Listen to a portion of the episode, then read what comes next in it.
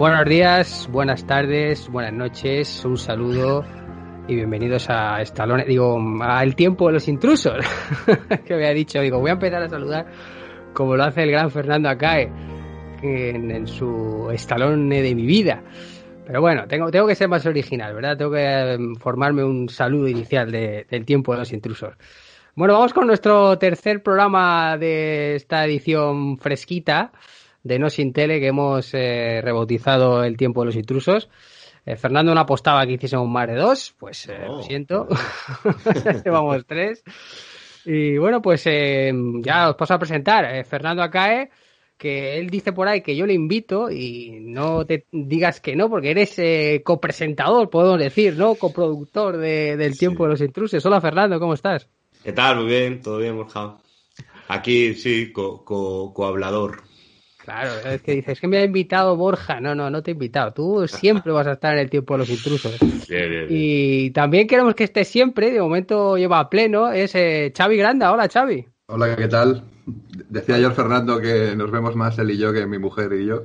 Y yo, yo compro, compro. Sí, ¿no? Porque estáis ahí a, tope con los programas de, la factoría de, Radio Jabato, ¿no? De Fernando. Sí, ahí sí, sí. Bueno, ayer estuvo Borja también grabando conmigo, o sea que no pasa nada, ¿eh? Estuvimos ahí haciendo los, malos, los malos de Rampo. Todo. Sí, sí. sí, no, ayer, ayer pasamos un buen ratillo haciendo los, los, malos de Rampo. El primer directo Instagram también hicimos, ¿no? Por ahí. Y bueno, hoy Xavi que estás eh, desde Córdoba. Hoy nos hablas desde... Te hemos pillado ahí de medio de fin de semana, primer eh, fin de semana veraniego, ¿no? Inaugurando la piscina. Estoy en Peñarroya, Pueblo Nuevo, y por lo que puedo comprobar, la conexión es buena, así que la España vaciada va funcionando. No digas eso, que van a ir los ladrones a casa sabe a poner lavadoras, como dice el chiste, ¿no? Te lo agradecemos igualmente que estés con nosotros un sábado. Estamos grabando un sábado este tercer episodio del Tiempo de los Intrusos. ¿Y hoy a qué lo vamos a dedicar? Pues eh, yo creo que a lo que cambió la tele. Podemos decir que de lo que vamos a venir a hablar hoy, yo creo que fue un punto de inflexión en la tele actual o contemporánea de nuestros tiempos aquí en España en el año 2000, porque hoy vamos a hablar del formato reality por excelencia, del Big Brother, del gran hermano español. Y sobre todo lo vamos a hacer en base, yo creo, a, ese primer, la primera edición, ¿no? Que fue la que marcó, yo creo, los, los tiempos en televisión. Y a esa gran obra de arte de la cinematografía española, eh, un año después de 2001, que fue el Gran Marciano, que sé que vosotros dos sois eh, fans. Obra maestra absoluta. Sí, sí, pero mucho, mucho además.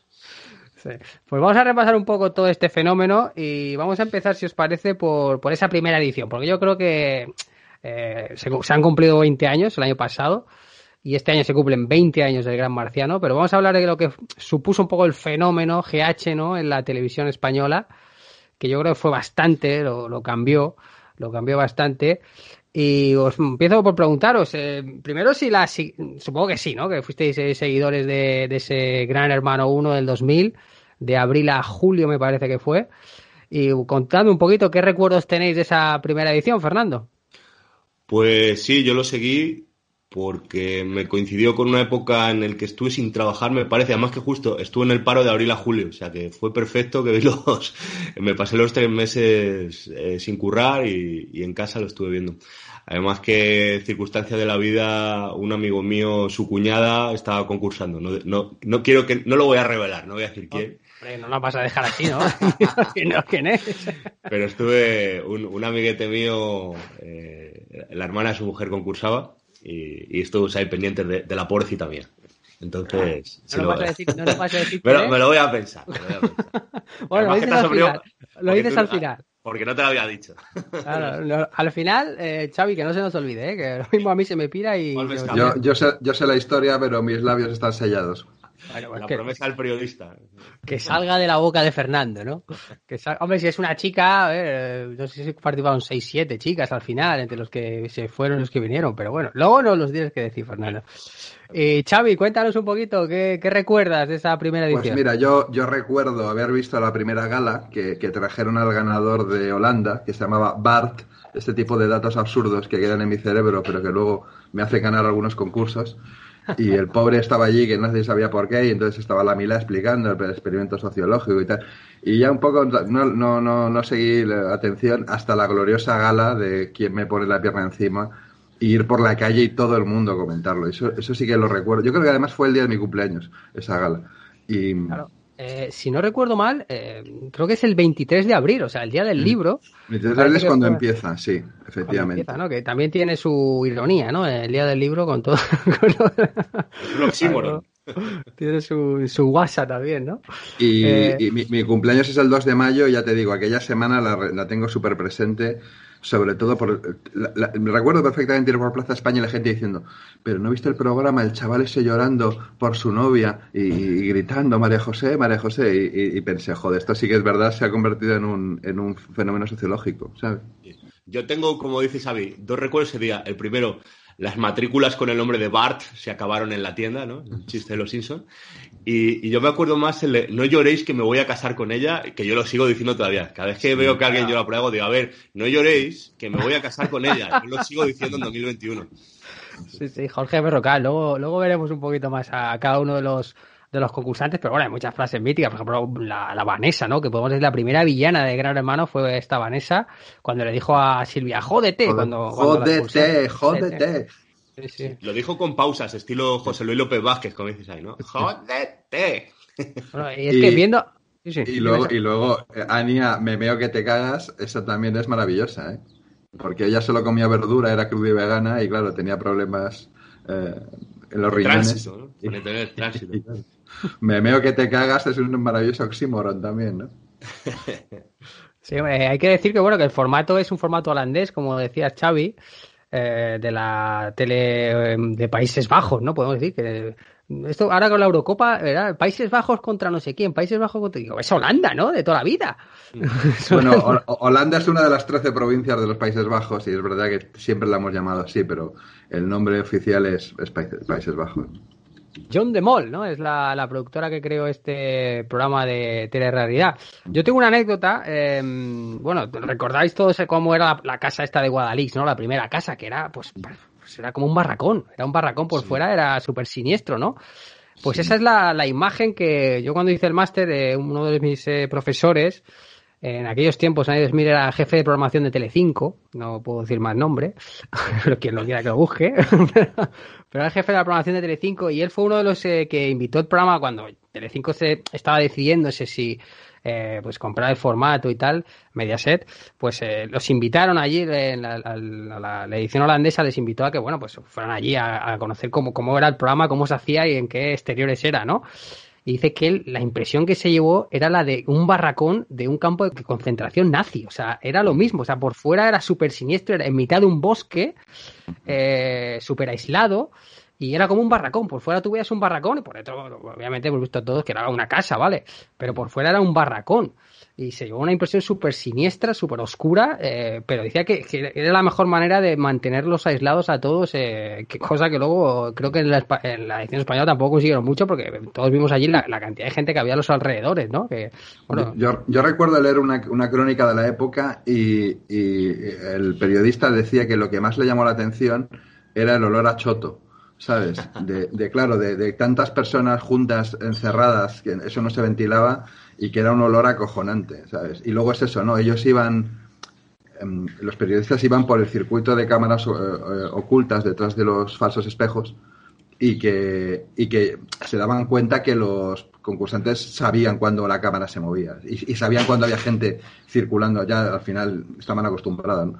El Que se lo circuito. pregunten, que se lo pregunten a Carlota Prado. Sí, ¿verdad? Y ese olor, ese olor debe ser tremendo, ¿no? Irrepetible. Yo afortunadamente no... Claro, no- eh, hay que no- recordar. Hay que Dime, recordar dime. que, que en aquellos tiempos eh, se podía fumar, estaban todo el día fumando. Fumando, Acordaos de, la, de las batallas que tenían por eh, ganar los paquetes de cigarros, ¿no? Que les Sí. premiaban si ganaban, hacían las pruebas bien, pues les daban más paquetes. Y ellos no querían comida, solo querían paquetes para fumar. Eso es lo pro- de, de las cosas de la película que más me ha llamado la atención. eh, el, el olor. El olor ese a. mm, eh, o sea, el verlos fumar eh, todo el rato, ¿no? En el restaurante, en el. En cualquier evento sacan el cigarro y claro, ya lo, lo- lo hemos borrado de, nuestra memoria toda leche, ¿no? Y sí que me llama mucho la atención. la verdad. Sí.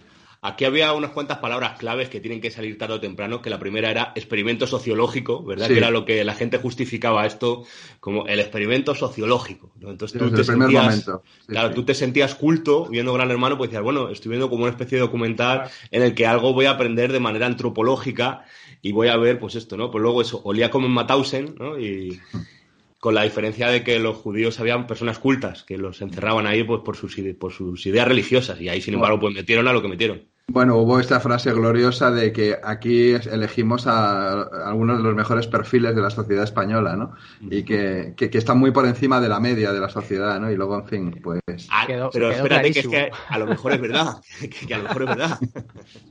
Quedó muy claro, ¿no?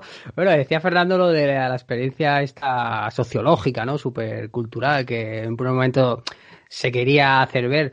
Era como un poco el Big Brother de George Orwell, ¿no? Eh, estar todo pendiente, ¿no? De, de uno y de estar vigilado las 24 horas del día. En España la verdad es que fue un, fue un boom, ¿no? La gente tampoco sabía muy bien cómo iba, eh, cómo iba a reaccionar, ¿no? Eh, y sobre todo, hombre, Mediaset supongo que lo tendría claro cuando apostó por el formato y, y sobre todo por también meter a Mercedes Milá, que Mercedes Milá nadie apostaba que iba a meterse en un fregado como ¿Cuánto, esto. cuánto ¿no? la pagarían para embarcarse en la historia esta? Claro, porque ella venía con, con otro perfil, ¿no? Otra trayectoria de entrevistas más serias, de algo, algo diferente, ¿no? Y de repente se mete en estos embolados.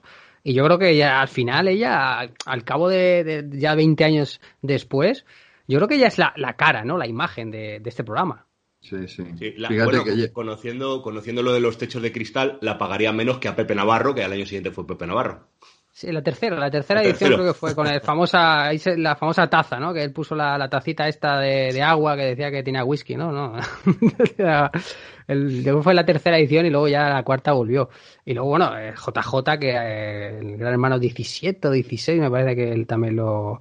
Con polémica, por cierto, con polémica, ¿no? Volvió porque como que... Jorge Javier, el consentidor.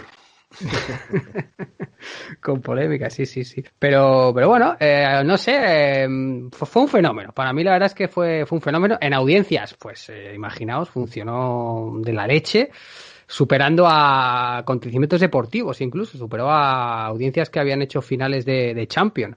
Fueron tres meses, la verdad que, que España estuvo pegado a la tele hasta que luego llegó OT. pero, pero el GH1 fue, vamos, yo lo recuerdo muy bien, o sea, tengo muy buenos recuerdos, yo era un niño, era un niño y sobre todo recuerdo la final, mucho la final con aquella salida de, de Ismael con el Soul Lovely de, de Police, eh, me encantó esa salida, como esa salida no he visto ninguna otra, de verdad. ¿Esa, esa fue la que acabaron solo las gallinas en la casa? ¿O Sí, no? No, sí, esa. sí, sí, sí, acabó solo mm, bañándose en la piscina, porque estaba la piscina que también hacía ahí su eje un poco de, de conexión con, con el grupito que había formado con, con Iván y tal. Y él cuando se quedó solo, porque ya había anunciado que él era el ganador, se quedó solo en la casa, fue en momentos, eh, no sé, muy Yo lo recuerdo muy emotivo, es que me, me gustó mucho. A ti, a ti que te gusta Buenafuente, no sé si te acuerdas que alquiló un avión con un cartel y empezó a dar vueltas por la casa eh, dando mensajes a los, a los concursantes. Y claro, los concursantes salían a la fuera y decían como... ¿Y esto que, que- que-?" Entonces empezaban a leer la, la cartela que ponía el- la avioneta, ¿no? Eh, apro- aprovechando él también eso, el, el éxito enorme que tenía el programa y, y colando su programa, un programa de TV3 en, en una tele nacional, ¿no? Sí, bueno, es que hubo muchas intervenciones de- del exterior, ¿no? Eh, algo que Sí. se- todos recordamos, ¿no? Que no quiso Mediaset darle mucho bombo. De hecho, ni siquiera creo que en, en- en ningún de las galas hizo mención a, a esa entrada de, de- de que no sé cómo denominarlo, ¿no? Al- Un borroca. un borroca. Sí. Una, una invasión, ¿no? Está en YouTube, el vídeo está en YouTube y se puede Ah, sí. ver, ¿eh? Entra con la icurriña, me parece, ¿no? De Fernando y... Eh, es, no un, es un, home, un home invasion, ¿no? Un género que nos gusta mucho. un- ¿Cómo se llama el, el- el nombre este de los soldados vascos jóvenes? ven- Gudari, Gudari. Gudari, eso, Gudari. Euskal Herria! Euskal presoa! Isto que es? Euskal Herria! Euskal... É pacífico, tranquilo. Euskal presoa! Euskal Herria! Euskal presoa! Seguridad, seguridad! Seguridad! Seguridad! Seguridad! Vamos fuera, vamos fuera. Vamos fuera. ¡Que Vamos, podemos fuera. cerrar desde fuera! ¡Al jardín todo, Dios! ¡Que podemos Vamos, cerrar! vamos, vamos. ¡Cierra, cierra, cierra! Mío, por favor. Dios mío, pero no estamos juntas. Cierra. Por favor, seguridad. ¡Seguridad! Seguridad, ¡Seguridad! seguridad. Hola, es mutico, eh? Horrelakoa, eh? Gauza, que no de Basta, basta, Déjalo. Basta, déjalo. Tranquilo, tú, ¿qué, tronco? Tronco, estamos en el jardín, por favor. Estamos en el jardín, aquí estamos seguros. Siempre nada. cuando pasaba algo al jardín. No, ya, ya, tú no puedes tener contacto con este. Venga, venga, ba- basta ya, venga. Entró ahí rápidamente. luego, como no que- sé si fue Leo Bassi también que se puso en la puerta con una sirena de barco y sonaba "bu, bu", una cosa acojonante. Y, y también alguien, no sé si tiró eh, unas pelotas de tenis con mensajes. No, Eh, lo de las pelotas de tenis se puso de moda, que luego lo copiaron la peli esta para la de extraterrestres. Si te acuerdas la peli esta de extraterrestre que hizo el, el hombre este.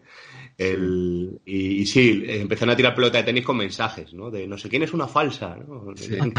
Y, y entonces me acuerdo, no sé qué, no sé qué movida hubo eso, no sé si fue lo de la- lo de las pelotas o lo de la bocina, que, que para que eh, no salieran les obligaron a sentarse delante de un vídeo y tragarse el padrino entera. Joder. Y, y claro, probablemente la- las dos horas más emocionantes de la historia de la televisión mundial, ¿no? Diez tíos sentados delante de una tele viendo el padrino, ¿no? Y al final diciendo, qué buena, qué buena. Sí, Eh, pero como ocho de ellos nunca lo habían visto nunca. Hay que decir también que, que hubo muchas eh, auto expulsiones, ¿no? Yo creo que es una de las ediciones, eh, ya es que de verdad digo, no, luego no lo seguí demasiado, más allá del, del segundo, segunda edición no lo seguí mucho más. Pero yo creo que no ha habido en, en ninguna otra edición tantas autoexpulsiones de gente que se haya ido por su propia voluntad, ¿no? Porque eh, unos por amor, otros, como el caso mejor de, de Nacho, ¿no? Que se fue por la enfermedad de su padre. Eh, pero mu- yo hubo por lo menos eh, tres, cuatro personas que se fueron, porque sin ser expulsadas por la audiencia. Pues mira, estoy viendo que se fue Silvia, se fue Nacho, se fue Ber- Berrocal, el, el- el- el ganador moral. Seguro. Se, se fue Mónica. Mónica, que la presión lo... Sí, sí, eso fue, eso fue apoteósico. Pues sí, uno, dos, tres y cuatro. Cuatro, ¿eh? Así, sí que... Yo creo que a partir de ahí de- debieron de poner las famosas cláusulas eh, de que si te pirabas tenías que pagar un pastizal y entonces ya, ya la gente aguantaba, ¿no? Sí, porque esto, un tema sabio, ahora que has dicho lo de Mónica, eh, yo te lo quería preguntar, tú como, como periodista, eh, siempre hablo como, como Jorge Javier, me refiero a... Como cuñado, como cuñado. como, como favor. periodista, eh, ¿cómo viste también la explosión de Gran Hermano en la prensa? Pues yo me acuerdo también pasar y que todas las reportadas de todas las revistas continuamente, incluso sacaron revistas específicas, Sí. todo era el temático durante tres meses de eso. O sea, yo me Bueno, acuerdo que mi madre, mi madre me mandaba a comprar, eh, cómprame, cómprame la revista no sé qué, el periódico, y era con todo completo de Gran Hermano. Eso, pues es estos milagros de la tele, ¿no? Que de repente nadie sabe por qué un formato arrasa, ¿no? Yo creo que, que mm, alfombró, ¿no? El, el éxito de, de Operación Triunfo, que jamás en la vida va a volver una cosa así, ¿no? Y de repente un programa totalmente anodino como este, el acierto de las personas del casting y de, y de forzar las situaciones, es- es- de, de eso me han comentado bastante, ¿no? Que pues cuando la cosa estaba aburrida les daban alcohol o les quitaban el tabaco, comentabais antes, y se fomentaba ese tipo de... de- y, y se buscaban perfiles psicológicos claramente enfrentados para... para Reactivos, forzarlo. ¿no? Perfiles Claro, reactivos. reactivos, ¿no?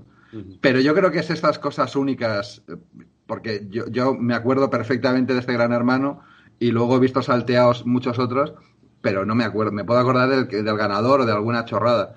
Pero de estos es que tengo recuerdos súper claros de, de- de muchísimas historias. ¿no? Fue una especie de milagro televisivo, ¿no? Mm. Y la, lo que te comentaba con la prensa, porque lo que pasó con Mónica fue eso, que la, prensa empezó a hurgar, a hurgar, a hurgar y descubrió que Bueno, una- fue peor, fue peor Claro. que eso. Empezó con María José Galera Claro, Ah, eso, primero claro, fue claro, María claro. José Galera. la que y dijo- salió, salió todo su pasado turbio.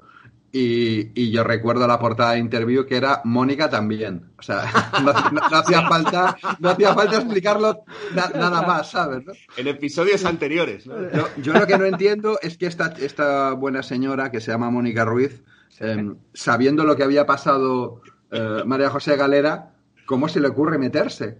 Eh, Era Eh. concursante reserva. Claro, estuvo 12 días solo, eh, pero que, mm, que, que- que ya sabiendo que hurgaron en la vida de Galera, era evidente que iban a, a hurgar en la suya. Y si había antecedentes de este tipo, bueno, de prostitución, vamos, ¿para qué vamos a...? a- Pues no lo sé, no, no, no acabe yo de entenderlo, ¿no? Pero bueno, Dicen pobre. el, el tercer oficio más antiguo del mundo después de la caza y la pesca, ¿no? Está la caza, la pesca y luego, y luego este, ¿no? No, no sale en la película, ¿no, Mónica? Se bajó, se bajó de Sí, los... sí, sí, sale. sí sale, sí, sí, es, la sí que, sale. es la que le da el patatús, que es cuando a ella le, le tienen que decir que El es todo ataque de una, ansiedad una terrible broma, le sí, da un Mónica. ataque de Mónica le da un ataque de ansiedad que flipas. Sí, sí, sí, sí, sí, bueno, se asustan ahí y tal, sale el Ismael y el Iván corriendo, no sé qué.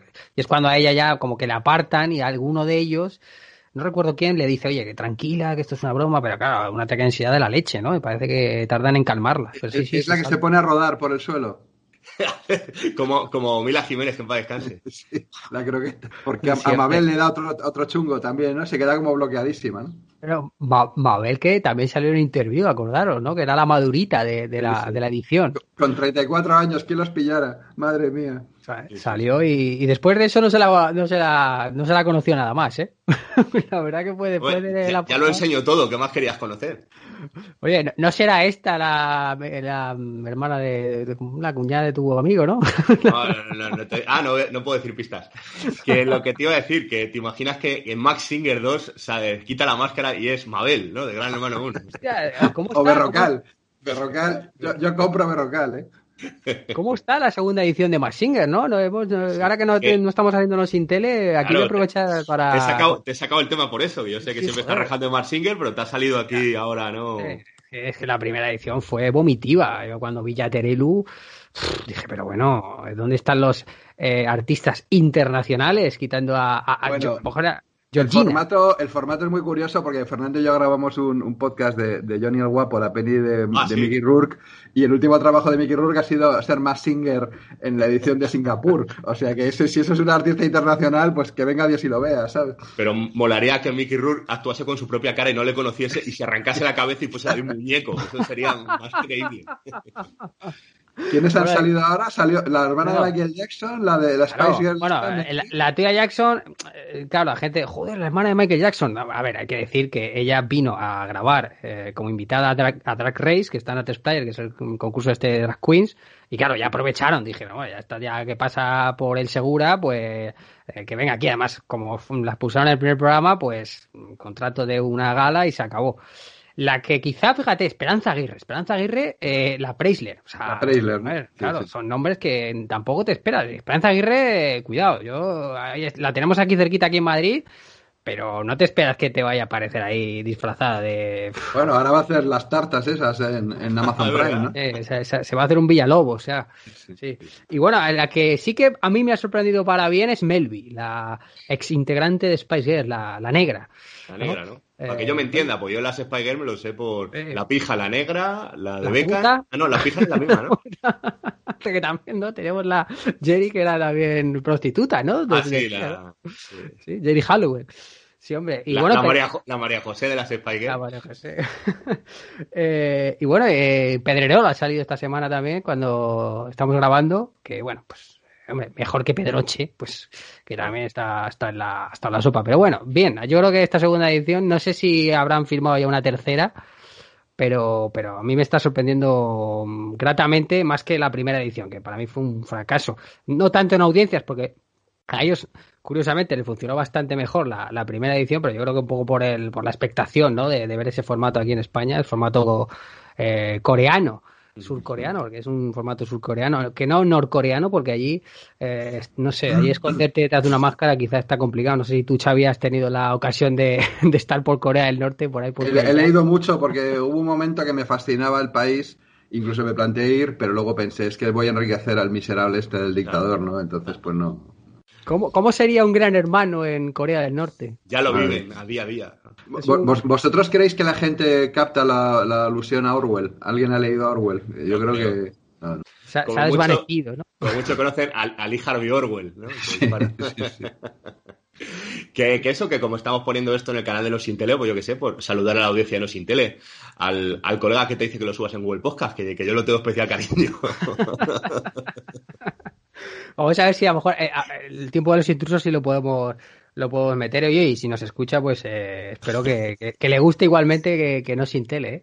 Claro, que, le bueno. guste igual. Que hablamos de- al final hablamos aquí de lo audiovisual, sí o sí, o sea que Claro, repasamos un poco, un poco todo. Te, te he querido sacar el tema más single por eso, que sé que estás deseando y que no vas a aguantar hasta No, septiembre. sí, me, ha gustado, me ha gustado. Y me, me gustaría mucho saber la opinión de Rocío Narita, que también estaba con bastantes ganas de, de hablar, pero bueno, ahora en verano pues hemos hecho este break Claro. y no, no lo podemos discutir. Pero sí, en conclusión hay que decir que esta segunda edición me, me está, me está sorprendiendo. El formato en sí a mí me aburre ya, o sea, es, es lo más de lo mismo y tal, pero mm, lo que queríamos es saber esos personajes, ¿no? Que nos iban a sorprender a toda, a toda la audiencia. Pues bueno, más o menos lo, lo están haciendo. Eh, si os parece, vamos a hablar un poco de, los personajes ahora, pero de, esa primera edición de Gran Hermano. Vamos a repasar un poco qué, qué ha sido de ellos, si es que llegamos a tener tanta información. Eh, pero bueno, eh, si os parece, empezamos por el ganador, Ismael Beiro, ¿no? Este gaditano que, bueno, pues te- yo creo que fue el único que no se metió en fregados, ¿no? Eh, hizo un buen concurso. Yo creo que caía bien a todo el mundo. Incluso, ¿no? Bueno, Fernando hace así con la cabeza, dice que... A, a mí sí, a mí sí que me, me caía bien, por lo menos en, la- en su participación en la casa, ¿no? Luego ya se le fue un poco y tal, pero bueno. Eh, cuando se hizo monologuista, ¿no? Que, que todo esto. que- Pero bueno, Ismael Beiró, eh, ¿qué, re- qué recuerdos tenéis del, del gaditano? Fernando. Vale. Eh, yo tengo recuerdo de verle en Castilla-La Mancha TV luego, que- en su decadencia. Pero sí, yo es que te- tengo mucho respeto al mundo de la comedia, ¿no? Y, y- verle meterse en el mundo del monólogo, pues la verdad que no me hizo mucha gracia. Pero bueno, en cuanto, en cuanto al concurso en sí, que es como, es como con el superviviente. No, vamos a ceñiros al concurso, ¿no? No a lo de fuera. Eh, sí, sí tuvo un concurso divertido y a lo mejor en esa manía, en esa época tenía yo un poquito manía así a, a los andaluces, pero luego ya me, me he rehabilitado. A- al que se quiere hacer el gracioso todo el tiempo y al que quiere todo el tiempo todas esas cosas, a mí me carga, a mí me carga, pero en particular, pues hombre, este, lo hizo bastante bien. Lo que pasa es que luego en el Gran Marciano también lo estropea, porque en el Gran Marciano para mí eh, es el que sobra. Era uno de los ganchos, ¿no? Con, con Sí, Iván- Iván, sí claro, es que Is- Ismael es tan inteligente que le tenemos que poner de gancho, pues seguro que se va a dar cuenta, ¿no? No me jodas. Es un poco de, de selección natural, ¿no? Los listos y los tontos, y efectivamente, ¿no? Eh, lo- los metieron en el grupo de los listos, ¿no? No sé, no sé. Yo, yo tuve la suerte de conocerle justo cuando ganó el, el concurso, de una manera muy curiosa, porque yo trabajaba en un hospital entonces, y su, su novia entonces era enfermera y vino a pedir trabajo, y, y estuvo allí entrevistándose con mi jefe y tal. Acábame y- la rima, fue a buscar trabajo y ¿qué pasó? Sí.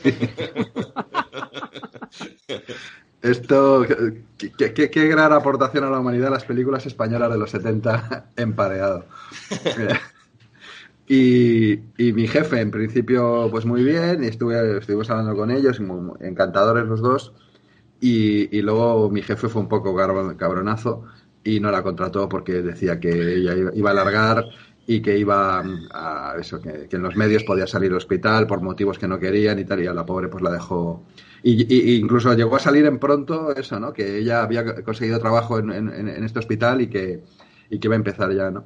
Y me estuvo contando, pues, que eso, que el dinero que había ganado con Iván, habían comprado la discoteca Aire, no sé si la, conocéis, en, en Cea Bermúdez, y la había en una discoteca de house, así muy... bueno, tiene una fama un poco macarra. Y, y la idea era hacer una especie de gran hermano, ¿no? Con cámaras y que te pudieras conectar. Era todo como muy filosófico y muy...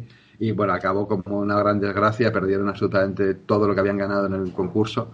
Y lo que decís, ¿no? Acabó, acabó pues em, arrastrándose por todo tipo de platos y, y movidas, ¿no? Ahora no sé si anda de- con lo del trading, ¿no? Intentando convencer a gente para que, para que pique, ¿no?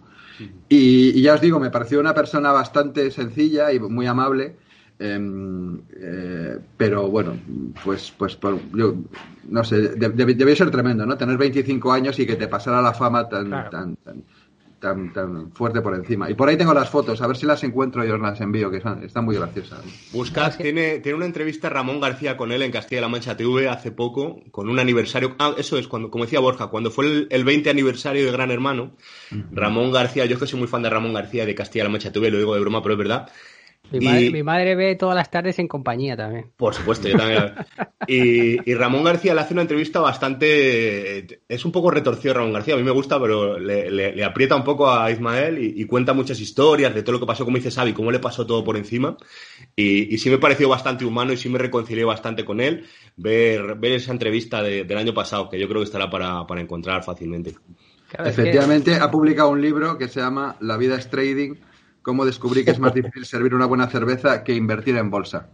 Así que nada, aportando a la literatura patria, editado por Alienta Editorial, por si alguien tiene la curiosidad. Antes decía uno, eres más pesado que una vaca en brazos, eres más- y ahora es más- eres más pesado que un trafficker digital. que ganó 20 millones de pesetas, fue el premio que, que se llevó el, el tío Ismael. Que luego, creo que un par de años después tuvo un grave accidente de tráfico, que estuvo a punto de palmarla al hombre. Y estuvo, estuvo bastante, bastante jodido. Y ahora actualmente, yo le he visto en el, el año pasado con esto del confinamiento, hizo un directo con Iván ahí, que, que no tenía ni puta idea de conectarse con, con Instagram, estaban ahí, que se me da que no sé qué, creo que tiene 200 visualizaciones. Eh, sí. y decía que, que estaba haciendo un doctorado. Sí, que te acuerdas que te lo comentaba, ¿no? Ayer Fernando, digo, este tío estaba, decía que estaba haciendo doctorado. Puede ser, ¿eh? Oye, puede ser. Eh, no sé si algo de económicas y tal, o sea que estaba el hombre estudiando. Y bueno, y de su compañero de batallas en, y su fiel amigo, ¿no? Pues parecían Sancho y Don Quijote, ¿no? Podemos decir, eh, este Ismael y- Obelix, sí. Sí, sí. Y Iván Armesto, ¿no? El, el asturiano, el, el- el- el más mayor, ¿no? De la, de la edición y el más bajito a la vez. Eh, Iván que, que luego tuvo su... De alguna manera se, se introdujo en el mundo visual, ¿no? Como director de casting y algo así. Y creo que manejaba extras en películas. Tiene una empresa de figuración, efectivamente, y, y- y- y tienen un montón de, de participaciones en, en películas, sí. Nunca me lo habría figurado. Además que creo que fue el único que entró con, con hijos, ¿no? Creo que tiene un hijo ya cuando, cuando entró en la, en la casa. Me parece que, bueno, no, está María José, que tenía la- las niñas, las famosas Sí, niñas. ¿no? De, Claro, de la galera, sus claro. niñas, sus niñas. Los niñas, claro. Pero sí, era como de los, de los más veteranos, ¿no? Este, este Iván, y creo que siguen siendo muy buenos eh, amigos, o sea, siguen manteniendo esa, esa buena relación que, que hicieron en la casa.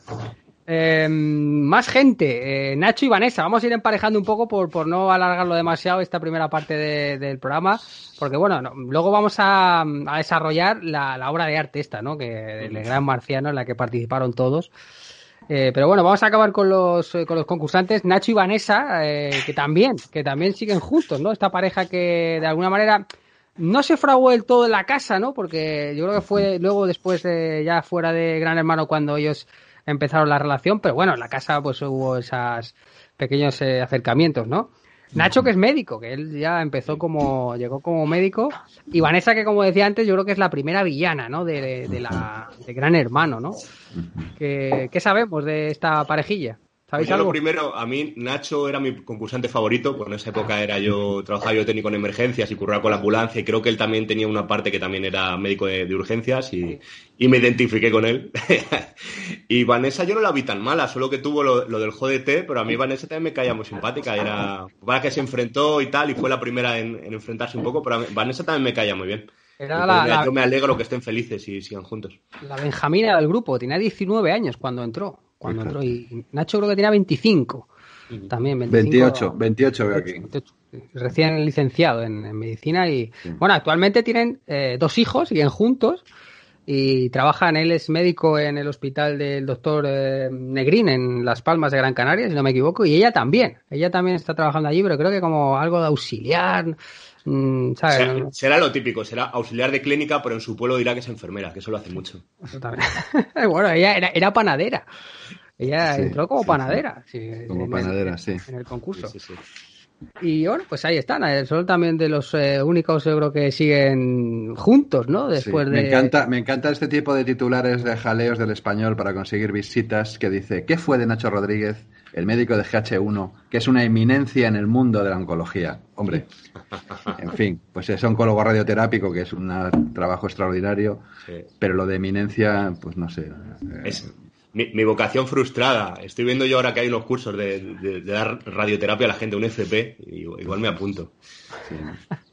Bueno, más parejas. Israel y Silvia. Que yo creo que estos eran de los que caían bien, yo creo, ¿no? Sí. Eh, que bueno, pues sí que fue, fue un- todo un romance, ¿no? Súper apasionado, no sé si dos semanas o algo así, hasta que expulsaron a, bueno, tres, creo que las dos semanas expulsaron a Galera y el segundo expulsado fue Israel. Te voy a Y- hacer la y- y- crónica. Ah, bueno, Sí. bueno, bueno, te digo, te voy a hacer la crónica rápido. Eh, como les tocaba nominar y todavía no había normas, ellos hicieron una estrategia de que Sí. todos votaban pacto, a todos, un pacto, un pa- sí, el famoso pacto. Ah. Pero en la segunda semana eh, Israel dijo que no quería hacerlo, Silvia que no quería hacerlo, entonces los nominaron a ellos dos y salió Israel y Silvia se fue. Esa fue un poco la, la crónica de la historia. Y después ya volvieron a hacer el pacto. Y, y como el que se pase, ¿no? O sea, que esto fue al final, empezó como muy amistoso, pero enseguida fue el señor de las moscas, ¿no? O sea, aquí se hace lo que diga el grupo o el que no, lo matamos, ¿no? Eso era, ya está, solo quería contar eso. Sí, sí, sí. Sí, eso es lo que recuerdo yo, ¿no? Que echa- echaron a Israel y según la echar- lo echaron, ella dijo, pues Fue, me piro yo también, ¿no? Sí, sí, se fue la misma noche con, con él, ¿no? Eh, a Málaga.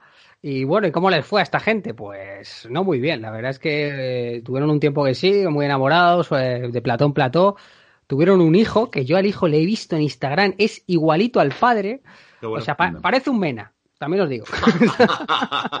Le ven las ¿eh? pistas, sí, parece un mena el chaval, pero es igual del gaucho alto. Tiene, sí que es verdad que tiene la cara, es una mezcla, la boca grande como la madre. Eh, Silvia Casado tenía una boca bastante grande. Eh, bueno, la sigue teniendo la chica. Y bueno, mm, acabaron mal. O sea, luego parece ser que acabaron bastante, bastante mal. Eh, a día de hoy.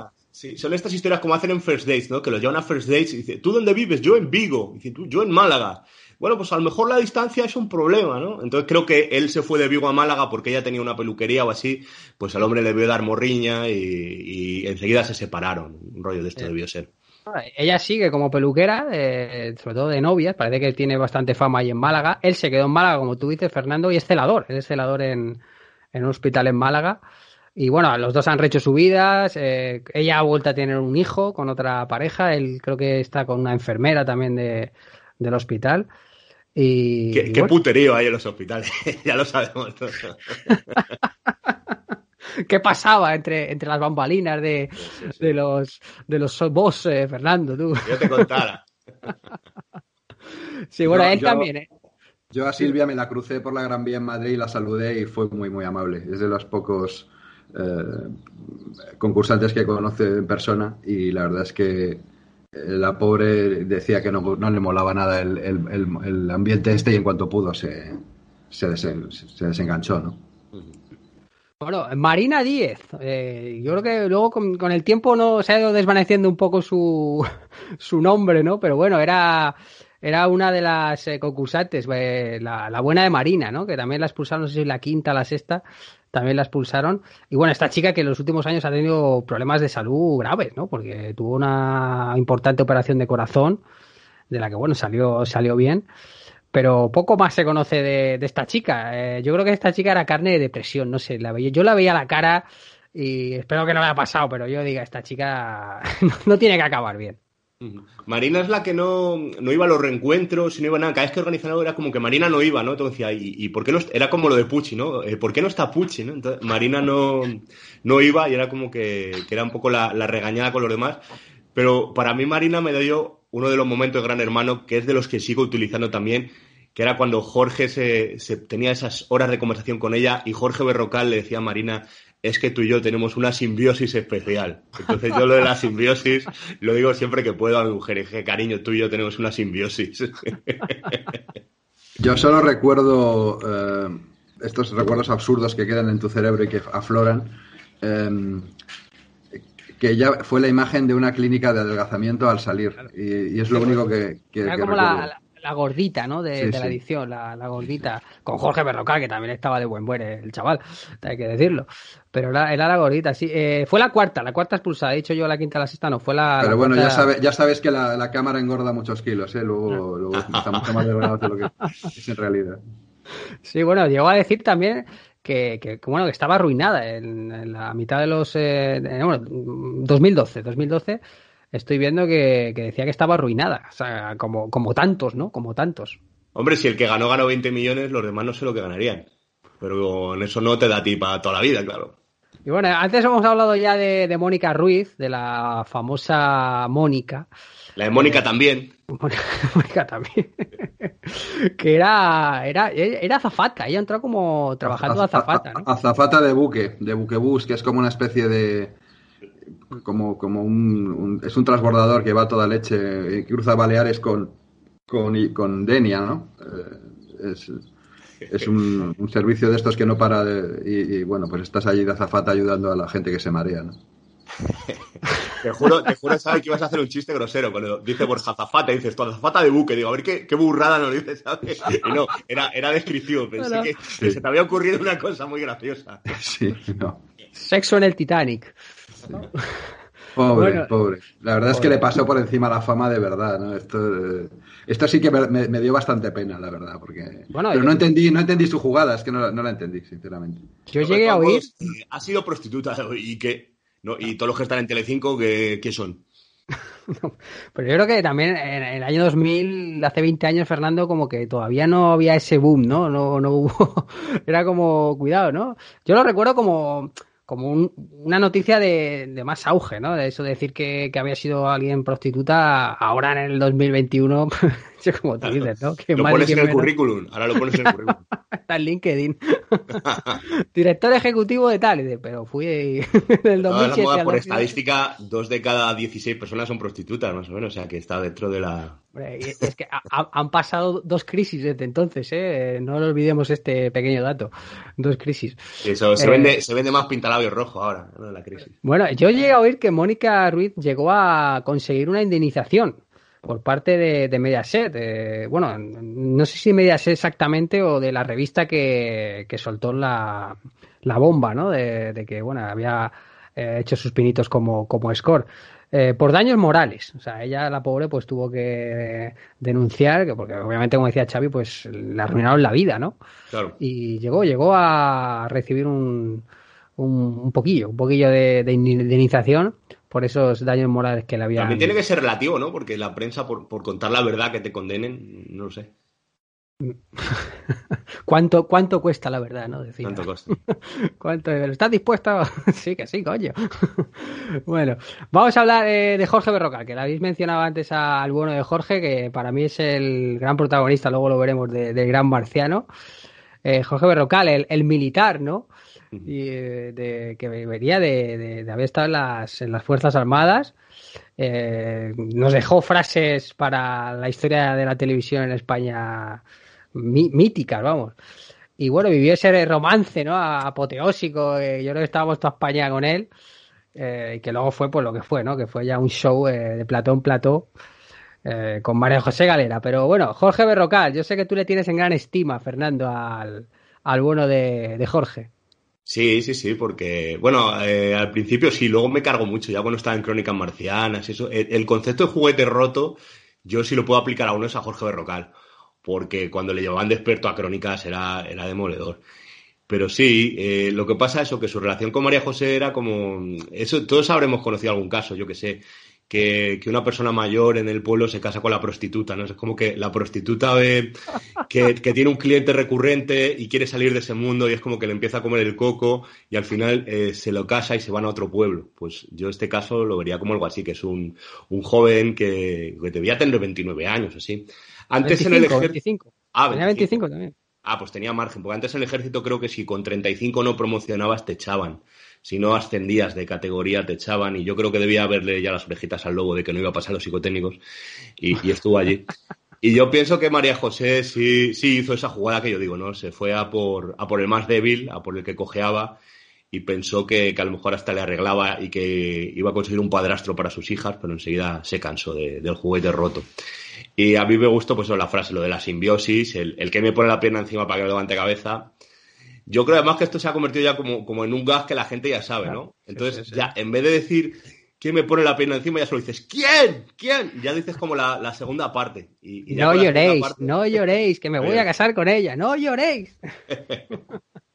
bueno, ahora habría que decirle al señor Rombo eh, que podría llamar a Jorge Berrocal para hacer un 7 grapas porque eh, es un experto en cómics, ¿eh? Ah, ¿es un experto en cómics? Sí, sí, sí, sí. Uy, pues- El tío es un experto en cómics, eh, es redactor en un portal de cómics. Eh, además es community manager y mm, escribe en Twitter bajo un seudónimo, que yo no sé cuál es. Pero, Está, está contrastado eso de... Porque, bueno, será porque... sí, el, medio dibujos, ¿no? del que yo me he nutrido eh, es un medio fiable. No sé. Pues lo voy a localizar porque yo también tengo un programa de cómic. ¿Qué te pasa? Yo tengo un Sí. programa de cómics. Además, que bien te veo. Sí, sí, pues eh, ponte en contacto. Yo me, yo me intenté poner en contacto con él cuando este año Ah, no sí. sin tele y no me contestó el cabrito. Debe estar muy tiene, tiene, un, tiene una cuenta de Twitter a su nombre, Jorge Berrocal, y tuitea muchísimo de Fórmula 1, que me ha llamado también la atención. Está todo el día ahí con la Fórmula 1. Pero, No, no. ¿del grupo musical o de los coches? Pero es en Fórmula Quinta, ¿no? Ah, Es verdad, es verdad, pero la quinta.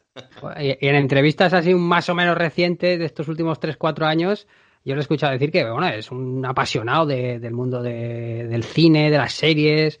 Últimamente dice que menos de, no sigue tanto la tele, pero que cine y series está todo el día ahí a pico pala, ¿eh?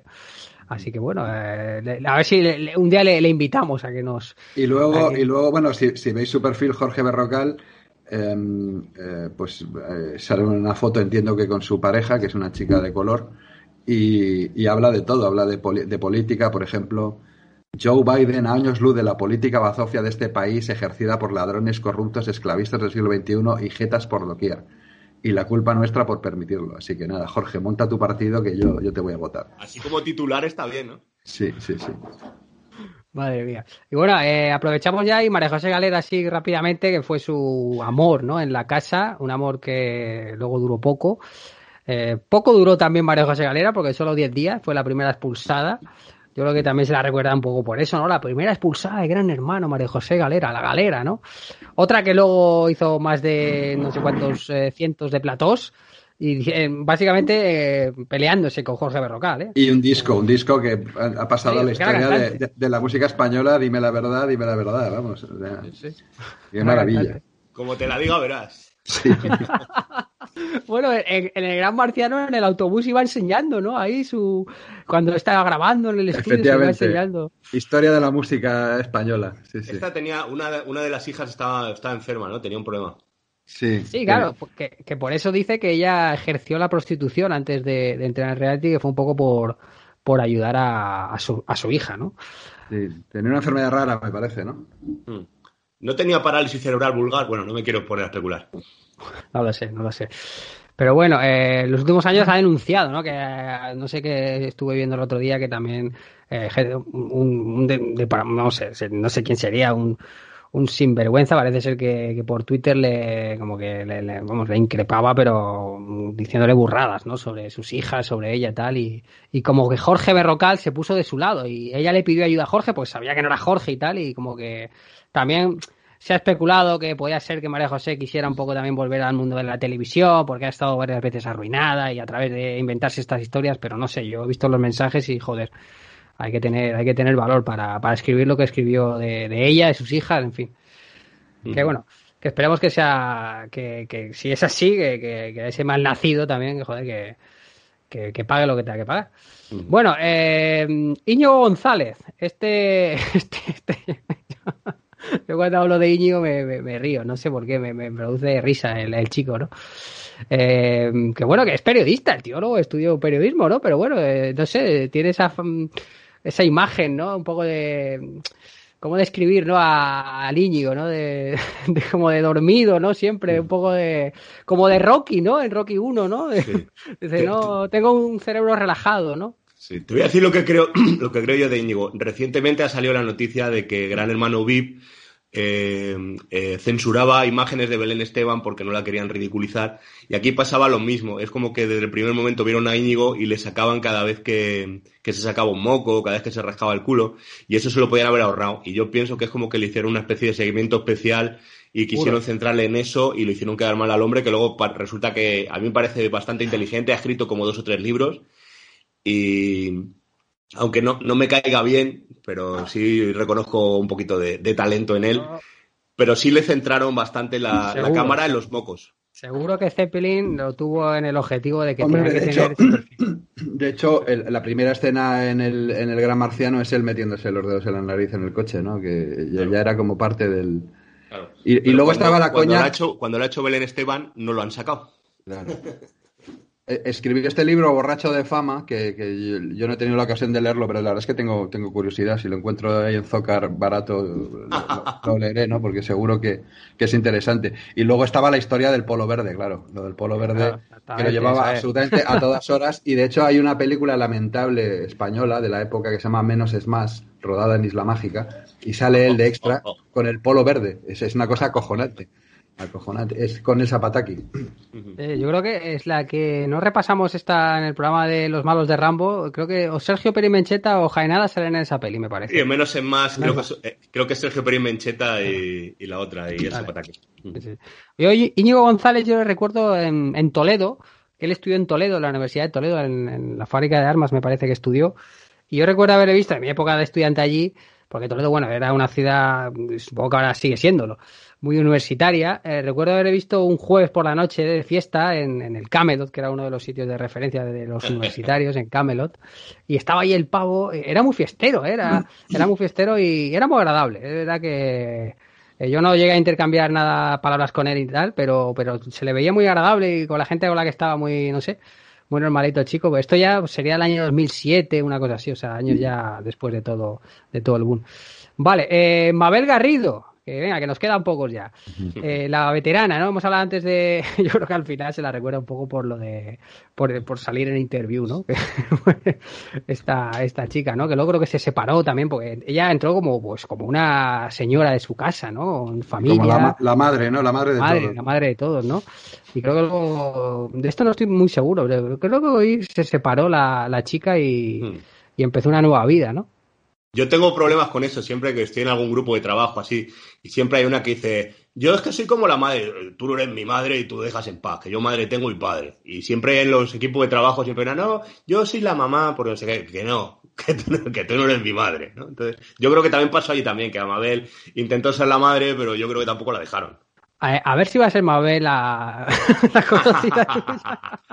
Me puede sonar porque yo sé que Mabel es de Madrid. bueno, Ania, tam- Ania también era de Madrid, ¿no? También Ania creo que era de Valladolid. Ah, vale, vale, puede ser, sí, sí, sí.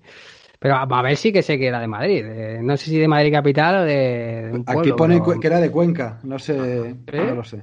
No lo sé. No sé. Para que veáis que esto es, eh, aquí solo hacemos el podcast con nuestros recuerdos. no miramos nada Sí, sí, sí. con nuestros recuerdos. Bueno, luego tenemos a Coldo, que, que yo creo que ha sido el que menos ha querido saber de todo esto, ¿no? Al fin y al cabo. Coldo Sagastizábal, ¿no? De hecho, si vemos a Coldo actualmente, está, está muy calvo, ¿eh? Eh, tiene un cartón bastante Ah, Nacho interesante. también, ¿eh? Nacho está muy Ah, Nacho también, sí, sí, Nacho también, Nacho también está, está bastante calvo. Coldo, Coldo es más carne de clickbait, de eso típico de te sorprenderá la imagen actual de Coldo, ¿no? Eso sí. Seguro que te ha llegado como a mí, Borja, ¿no? De, de pinche aquí para, para ver cómo está Coldo destropeado. Bueno, eh, él entró como estudiante de ciencias políticas, ¿no? Pero eh, su pasión era viajar y de hecho ha sido a lo que se ha dedicado luego, porque está trabajando para Booking. O sea que si algún día se haces una reserva, seguramente que salga el bueno de Coldo por ahí. Sí, o sea, vamos, que esté el operador. qué, qué manía con adornar los currículums. Sí, viaja, viaja porque se pone un Taj Mahal detrás en las fotos. Bueno, eh, eh, por lo que he visto también ha dado alguna conferencia sobre el sector hostelero y turístico, o sea que ha sido conferenciante el bueno de... Coldo el bueno- era, era compañero de cole de mi hermanastro en, en Bruselas. Eh, eh, y, a- y- y mi familia alucinó bastante cuando entró, claro, porque me decían, pero claro, si es Coldo, lo tenían fichadísimo del cole, ¿no? Y de repente, pues verlo ahí, pues Iban, Pues iban fue. juntos a los coles de Bruselas. sí. y yo recuerdo, recuerdo estar, eh, eh, eh, estar él en la casa y decirle a Ismael Beiro, todo esto que nos está pasando es kafkiano, es kafkiano. Y Ismael decir que- que es kafkiano. Y el pobre pues tiene que explicarle quién era Frank Kafka y tal, ¿no? Y fue un poquito bochorno, la verdad. Era el cultureta, ¿no? De la, de la edición, podemos decir, el Coldo, que también era como muy pasota, ¿no?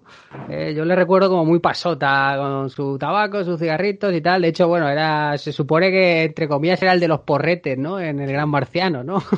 Puso de moda verdad. las camisetas estas con una florecita, no sé qué era, ¿no? Lorea, Comendía. Sí, Laura Mendiak, sí, sí. Lorea Mendía, que yo creo que años después ya como que prohibieron llevar marcas y, y ellos imponían las marcas que había que llevar, pero vendieron un montón los los Lorea Mendía, que esto. Y luego me acuerdo también que, que hubo varias discusiones en Gran Hermano sobre Franco y tuvo que entrar el súper a decir, por favor, ese tipo de conversaciones no, ¿no? A, a- redirigir la, la- la conversación. Sí, sí, sí. Ah, Había que reeducar a los participantes. ¿no? Pase, por favor, Coldo, pase a reeducación. En vez del confesionario, ¿no? Y bueno, nos queda Ania, Ania Iglesias, que, que bueno, para muchos yo creo que fue, tendría que haber sido la ganadora, ¿no? No para mí, yo creo que el, el ganador estuvo bien. Ania quedó tercera, quedó tercera finalista y que era, era modelo, ¿no? Esta entró como, como modelo. Era, es y será, porque es muy guapa.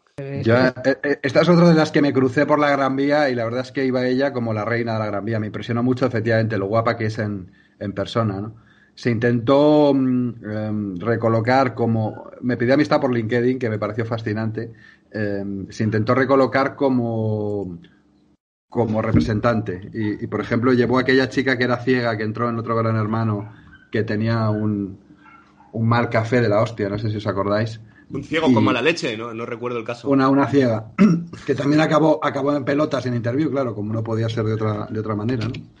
La edición que sacaron en braille. So- sola en la penumbra. Sí, sí.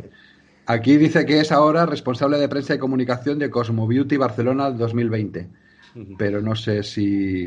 También teleoperadora, igual. Y luego actriz, actriz en Reciclando un Famoso. Responsable de comunicación de Ger Organic. Gerencia de Glam Comunicación. No sé si llegó a ser colaboradora de Los Santos. Creo que en radio sí ha hecho radio, Ania. Ha hecho Pero radio. Creo, que, creo que estuvo con Federico, pero no sé con quién. Lo podemos No sé. buscar. Yo sé que estuvo trabajando, eh, supongo que como representante también para Homa, que la marca deportiva, que bueno, la sede está cerca de mi pueblo. Y me parece de, mi hermano estuvo trabajando allí en Homa y de haberla visto por allí alguna vez en, en las oficinas de, de la, de la sede. Está la, está la sede de la fábrica, está todo allí en, en un pueblo de Toledo.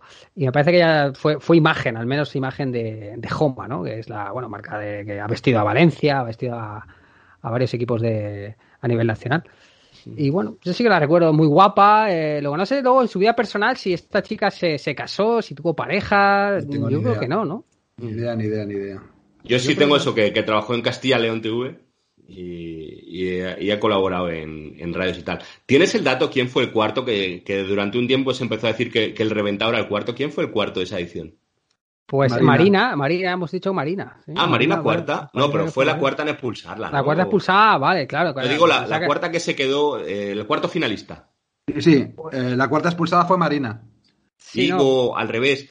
O sea, el primero fue Is- Ismael, el Ismael, segundo Iván, tercero. Iván. ¿Y, y quién fue el cuarto que se quedó? Uf, ahora nos pillas, macho. Eh, Paramos, Coldo, pero- Coldo sería. Fue Coldo, ¿no? Coldo, sí. Le pega, le pega. Ser a Coldo el punto de entrar en la, en la fi- en la final y se quedó, se quedó fuera. Que siempre Se sale la a leyenda de que el cuarto es el reventado. Pues eh, la leyenda se cumple, quizás. se cumple. Bueno, pues hemos hecho el repaso a los eh, participantes de esa primera edición. Y ahora vamos a hacer, si os parece, un pequeño descansín, ¿vale? Para que tomemos un poquito de agua y volvemos con la revisión de esa obra de arte de- del cine que muchos, bueno, pues, eh, tiene muchos detractores también, yo creo, pero que, bueno, tiene sus cosas, ¿no? Pero de esa gran cámara oculta, podemos decir, ¿no? Porque al final no deja de ser una, una cámara oculta de hora y media, la peli. Eh, vamos a repasar el Gran Marciano y, bueno, pues estamos aquí en unos segunditos. Hasta ahora.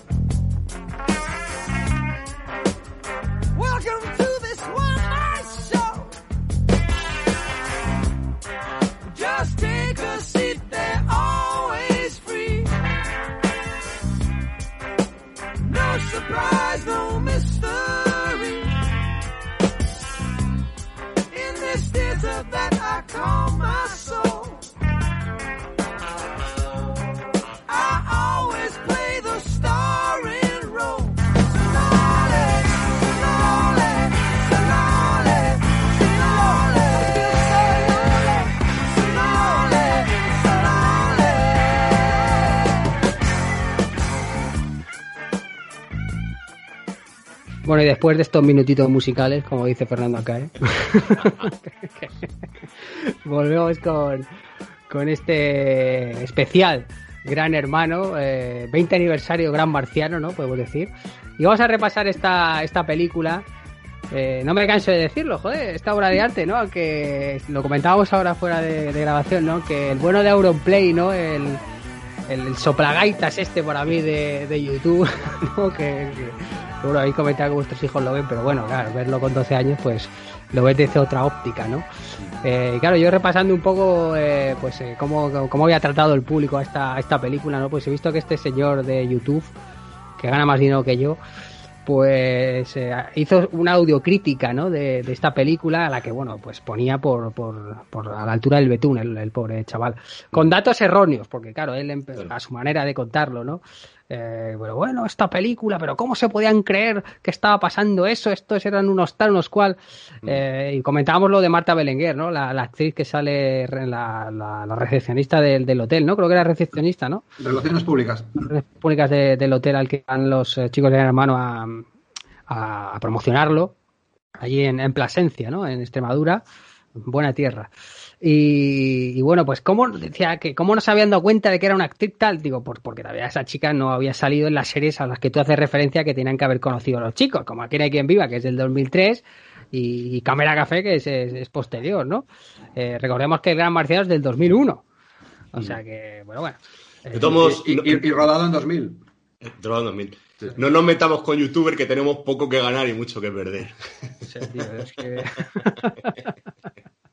bueno, nosotros tenemos nuestra pequeña comunidad, tío, y estamos tan, tan a gustos en ella aquí, ¿no? Eh, estamos empadronados y tampoco queremos... ir de- Pero bueno, eh, nada, vamos a empezar a, a, mm, destripar un poquito de esta película. Eh, spoiler, ¿no? Con spoiler aquí y todo. Hombre, claro. Eh, de esta hablábamos de películas, pero también decíamos antes que es como una gran secuencia de cámara oculta, ¿no? De las que tanto se hacían en, en los años 2000, ¿no? Xavi, tú de esto seguro que también... Bueno, viene, esto viene de, de los años 50, o sea, eh, hay programa, eh, con Fernando que estamos haciendo, eh, repasando la filmografía de Buster Keaton, Buster Keaton en los 50 participaba en los programas de cámara oculta, que fíjate si tenía mérito, ¿no? Rodar en, en cine, ¿no? Y siempre ha habido, siempre ha sido una constante, ¿no? Ahora sí que es verdad que lleva unos años que, que está de capa caída, pero efectivamente en los 2000 hubo una plaga y había cuatro o cinco programas de cámara oculta en, en- en las diferentes cadenas, ¿no? En Y aquellos la-. La película se aprovecha de esto, ¿no? El, el- el- el pegarle. Bueno, es la mezcla de cámara oculta con inocente inocente, ¿no? Y pegarles el super bromazo, ¿no? A, a- Sí. a- a los concursantes. ¿no? Este tema, dándoos la razón a los dos, bueno, en primer lugar, si alguien quiere escucharnos a Xavi y a mí hablando de corto de Buster Keaton, tenemos un programa que se llama Megalomanía y unos episodios que se llaman Veo todo en blanco y negro y ahí Xavi y yo estamos hablando de los cortos de Buster Keaton de los años 20, esto es la cuña. Y luego, lo segundo, por, Sin patrocinar. por darle la razón a Borja también, es que eh, como en los años 2000, finales de los 90, Inocente Inocente empezó con, con bromas de ciencia ficción extrema que las dirigía Alex de la Iglesia, uno de los primeros trabajos de Alex de la Iglesia en televisión. Las mejores bromas de Inocente Inocente que tú recuerdes y las mejores producidas las dirigía Alex de la Iglesia. Y, y recuerdo una, pues yo que sé, no recuerdo el famoso, pero lo montaban en un coche, pasaban un túnel y de repente había policía y era como que habían viajado en el tiempo. Y, y empezaron a ponerse de moda todas estas bromas de ciencia ficción espectaculares. Recuerdo en particular una que le hacen a Iker Casillas diciendo que, que va a echar una partida a Mus con el médico del Madrid contra el lobo, contra el agente este que lucha contra la ETA. Y, y- y tenía fenómenos paranormales que explotaba bombillas con la mente y así. Entonces sí que es cierto que en esa época empezaron a, a hacer cámaras ocultas de, de ciencia ficción y, y que eran espectaculares. Y esto de Gran Marciano pues no deja de ser una superproducción para una broma. Claro, Eh. acuérdate de, la, de la broma que le hacen Inocente Inocente a, a Iván y a Ismael, ¿no? La broma macabra esta, la niña de la, de la era como la niña de la curva, ¿no? Que, que- que la habían atropellado que había tenido un problema, que, que estaba muerta, que de repente vuelve a aparecer en el coche. Bueno, los dos acojonados, se lo creyeron totalmente. Yo, yo recuerdo un libro de Alex de la Iglesia que él contaba que la mejor broma que hizo jamás fue Margarita Landi, que era lo que decía Fernando, que se abría una puerta y estaba la casa decorada como en, en 1960, la cerraban, la liaban a la pobre señora, se volvía a abrir la puerta y estaba decorada como en la actualidad, y volvían a abrir la puerta y volvía a estar decorada como en los años 60, y que la señora se cabreó tantísimo que no firmó el consentimiento y que eh, se perdió el, el dinero y la, y la broma, ¿no? Y es una pena que, que nunca se vaya a ver, ¿no? Pero que, que- que- que fue espectacular aquel, aquel montaje, ¿no? Sí, bueno. Eh, bueno, pues eh, la peli empieza, digamos, de alguna manera tiene como dos eh, argumentos narrativos, ¿no? Bueno, empieza, lado- empieza con esas letras absurdas de Sí, Star Wars de Star sin Wars. gracia ninguna, que alguien debió pensar que era una idea buena, pero que es lamentable. Es que en el 99 se había estrenado La amenaza fantasma y se había vuelto a poner de moda los créditos de Lucas, estos para arriba, y entonces, bueno, se subieron al carro. Totalmente, totalmente. Sí, yo hablaba de estos dos espacios eh, narrativos en los que podemos ver, antes de, bueno, de los militares que, que están ahí perpetrando tal, o que ellos creen que están perpetrando, eh, Ahí tenemos por sale, el un lado... cómico, ahí sale el cómico Alfredo, Alfredo, Díaz, que era un sí, cómico sí. de Paramount que, que a mí me encanta y que es un tío divertidísimo y que le he visto actuar alguna vez en el EVE y que en esa época era el jefe de Paramount Comedy y me dio mucha alegría volver a verle hace poco. Es el bajito. Sí. Bueno, y el, el teniente, este coronel, no me acuerdo ya, ¿no? De- que era, es un actor que yo por la voz le he reconocido. O sea, yo por la voz le reconocí del robot de la Jojoya. ¿Os acordáis de la gran película de Martis y 13? Eh, que este señor, no tengo el nombre ahora mismo, eh, hacía de, del, del- del que hacía de la fuga, ¿no? El que, que se fugó en helicópteros con ellos, que era uno de los malos de la, de la banda, que luego iba a robar el ojo de Nefertiti. Pues, pues eh, este era él, era él. Eh, creo que la peli del robot de la jojoya, eh, que algún día tendríamos que hablar de esa peli, tío. Esa peli tendríamos que hablar que también, a mí me encanta. Del año 92 es esa, esa película. Pero bueno, hablaba de estos eh, dos eh, argumentos narrativos que yo pensaba, que lo hablábamos antes, pensaba que iban a confluir en un punto común al final de la, de la película y no lo hacen, que yo para mí eso queda bastante flojo. Y tenemos por un lado a Íñigo, ¿no? Que, que va con su Uber, ¿no? De aquellos entonces, ¿no? Eh, porque bueno, él va por su cuenta y va a reunirse eh, con los compañeros de Gran Hermano a- en Plasencia, pero él va por, por libre con su, con su chofer, ¿no? Y recogen a esta mujer que, por cierto, eh, que no se me olvide, donde graban, donde paran, donde está la mujer eh, con, con la avería, es en una vía de servicio en la A5, en el kilómetro 36. es que lo sé porque yo he trabajado allí en la finca con las despedidas y tal. Eh, no sé si conocéis el Hotel Labrador, que se ve, está en la vía de servicio de la A5, a la derecha, se- dirección Badajoz a la derecha, Hotel Labrador, eh, urbanización Calipofado, esto sí que lo Sí, sí. Efectivamente. Ahí, sí, ahí se grabó justo porque estaba viendo el Hotel Labrador detrás. Digo, joder, si ese es el Hotel Labrador que yo he dormido cientos de, de noches ahí cuando curraba en la, en la finca. Y, y- era ahí, o sea, era una vía de servicio y a la izquierda estaba el, el- el sentido de, de dirección Badajoz de la, de la A5 y lo, lo grabaron justo ahí. O sea, que ahí se paró el coche y bueno, hemos visto el making of, ¿no? De cómo metían las cámaras y tal para, para grabar. Y por otro lado tenemos a los concursantes en autobús yendo hacia, hacia Plasencia, ¿no? En la, en la A5. Eh, y bueno, pues eh, lo de Íñigo, yo qué sé, a mí la verdad es que esa historia, no sé, no, no me termina de convencer. Yo pensaba que iba a acabar mejor.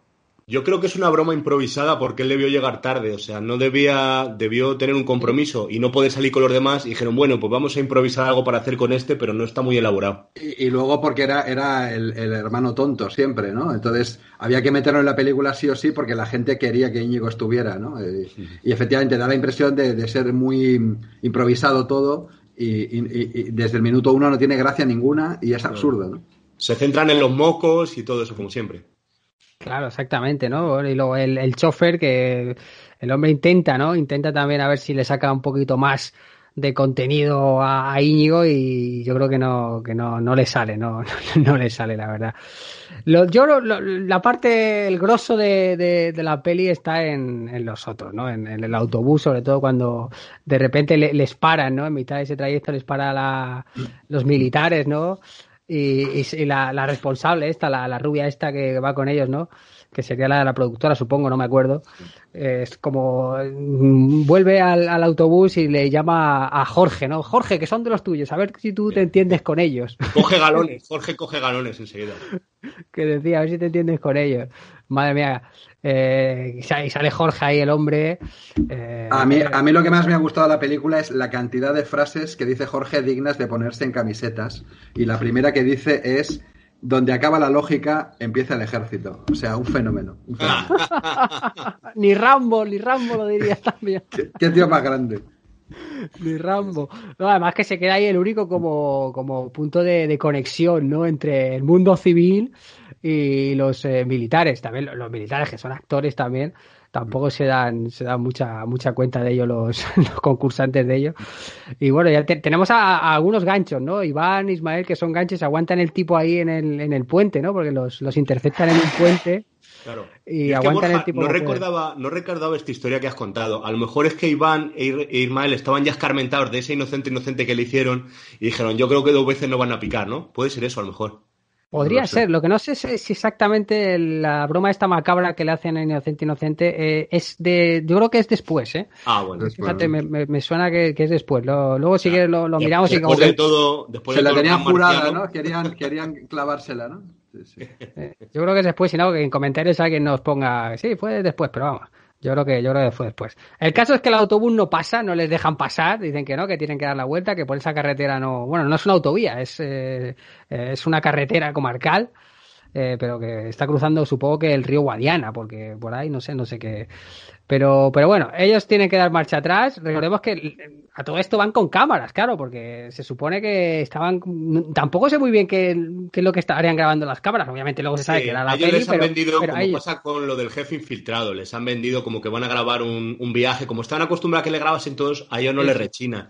No, pues vamos a grabar como es una- un día con nosotros y, y ese formato es el que usan luego para todos los demás, estas cámaras ocultas. ¿no? Es como la mejor manera de ocultar la cámara es tenerla ahí y decir que está haciendo otra cosa, que es lo que, que es a lo que van.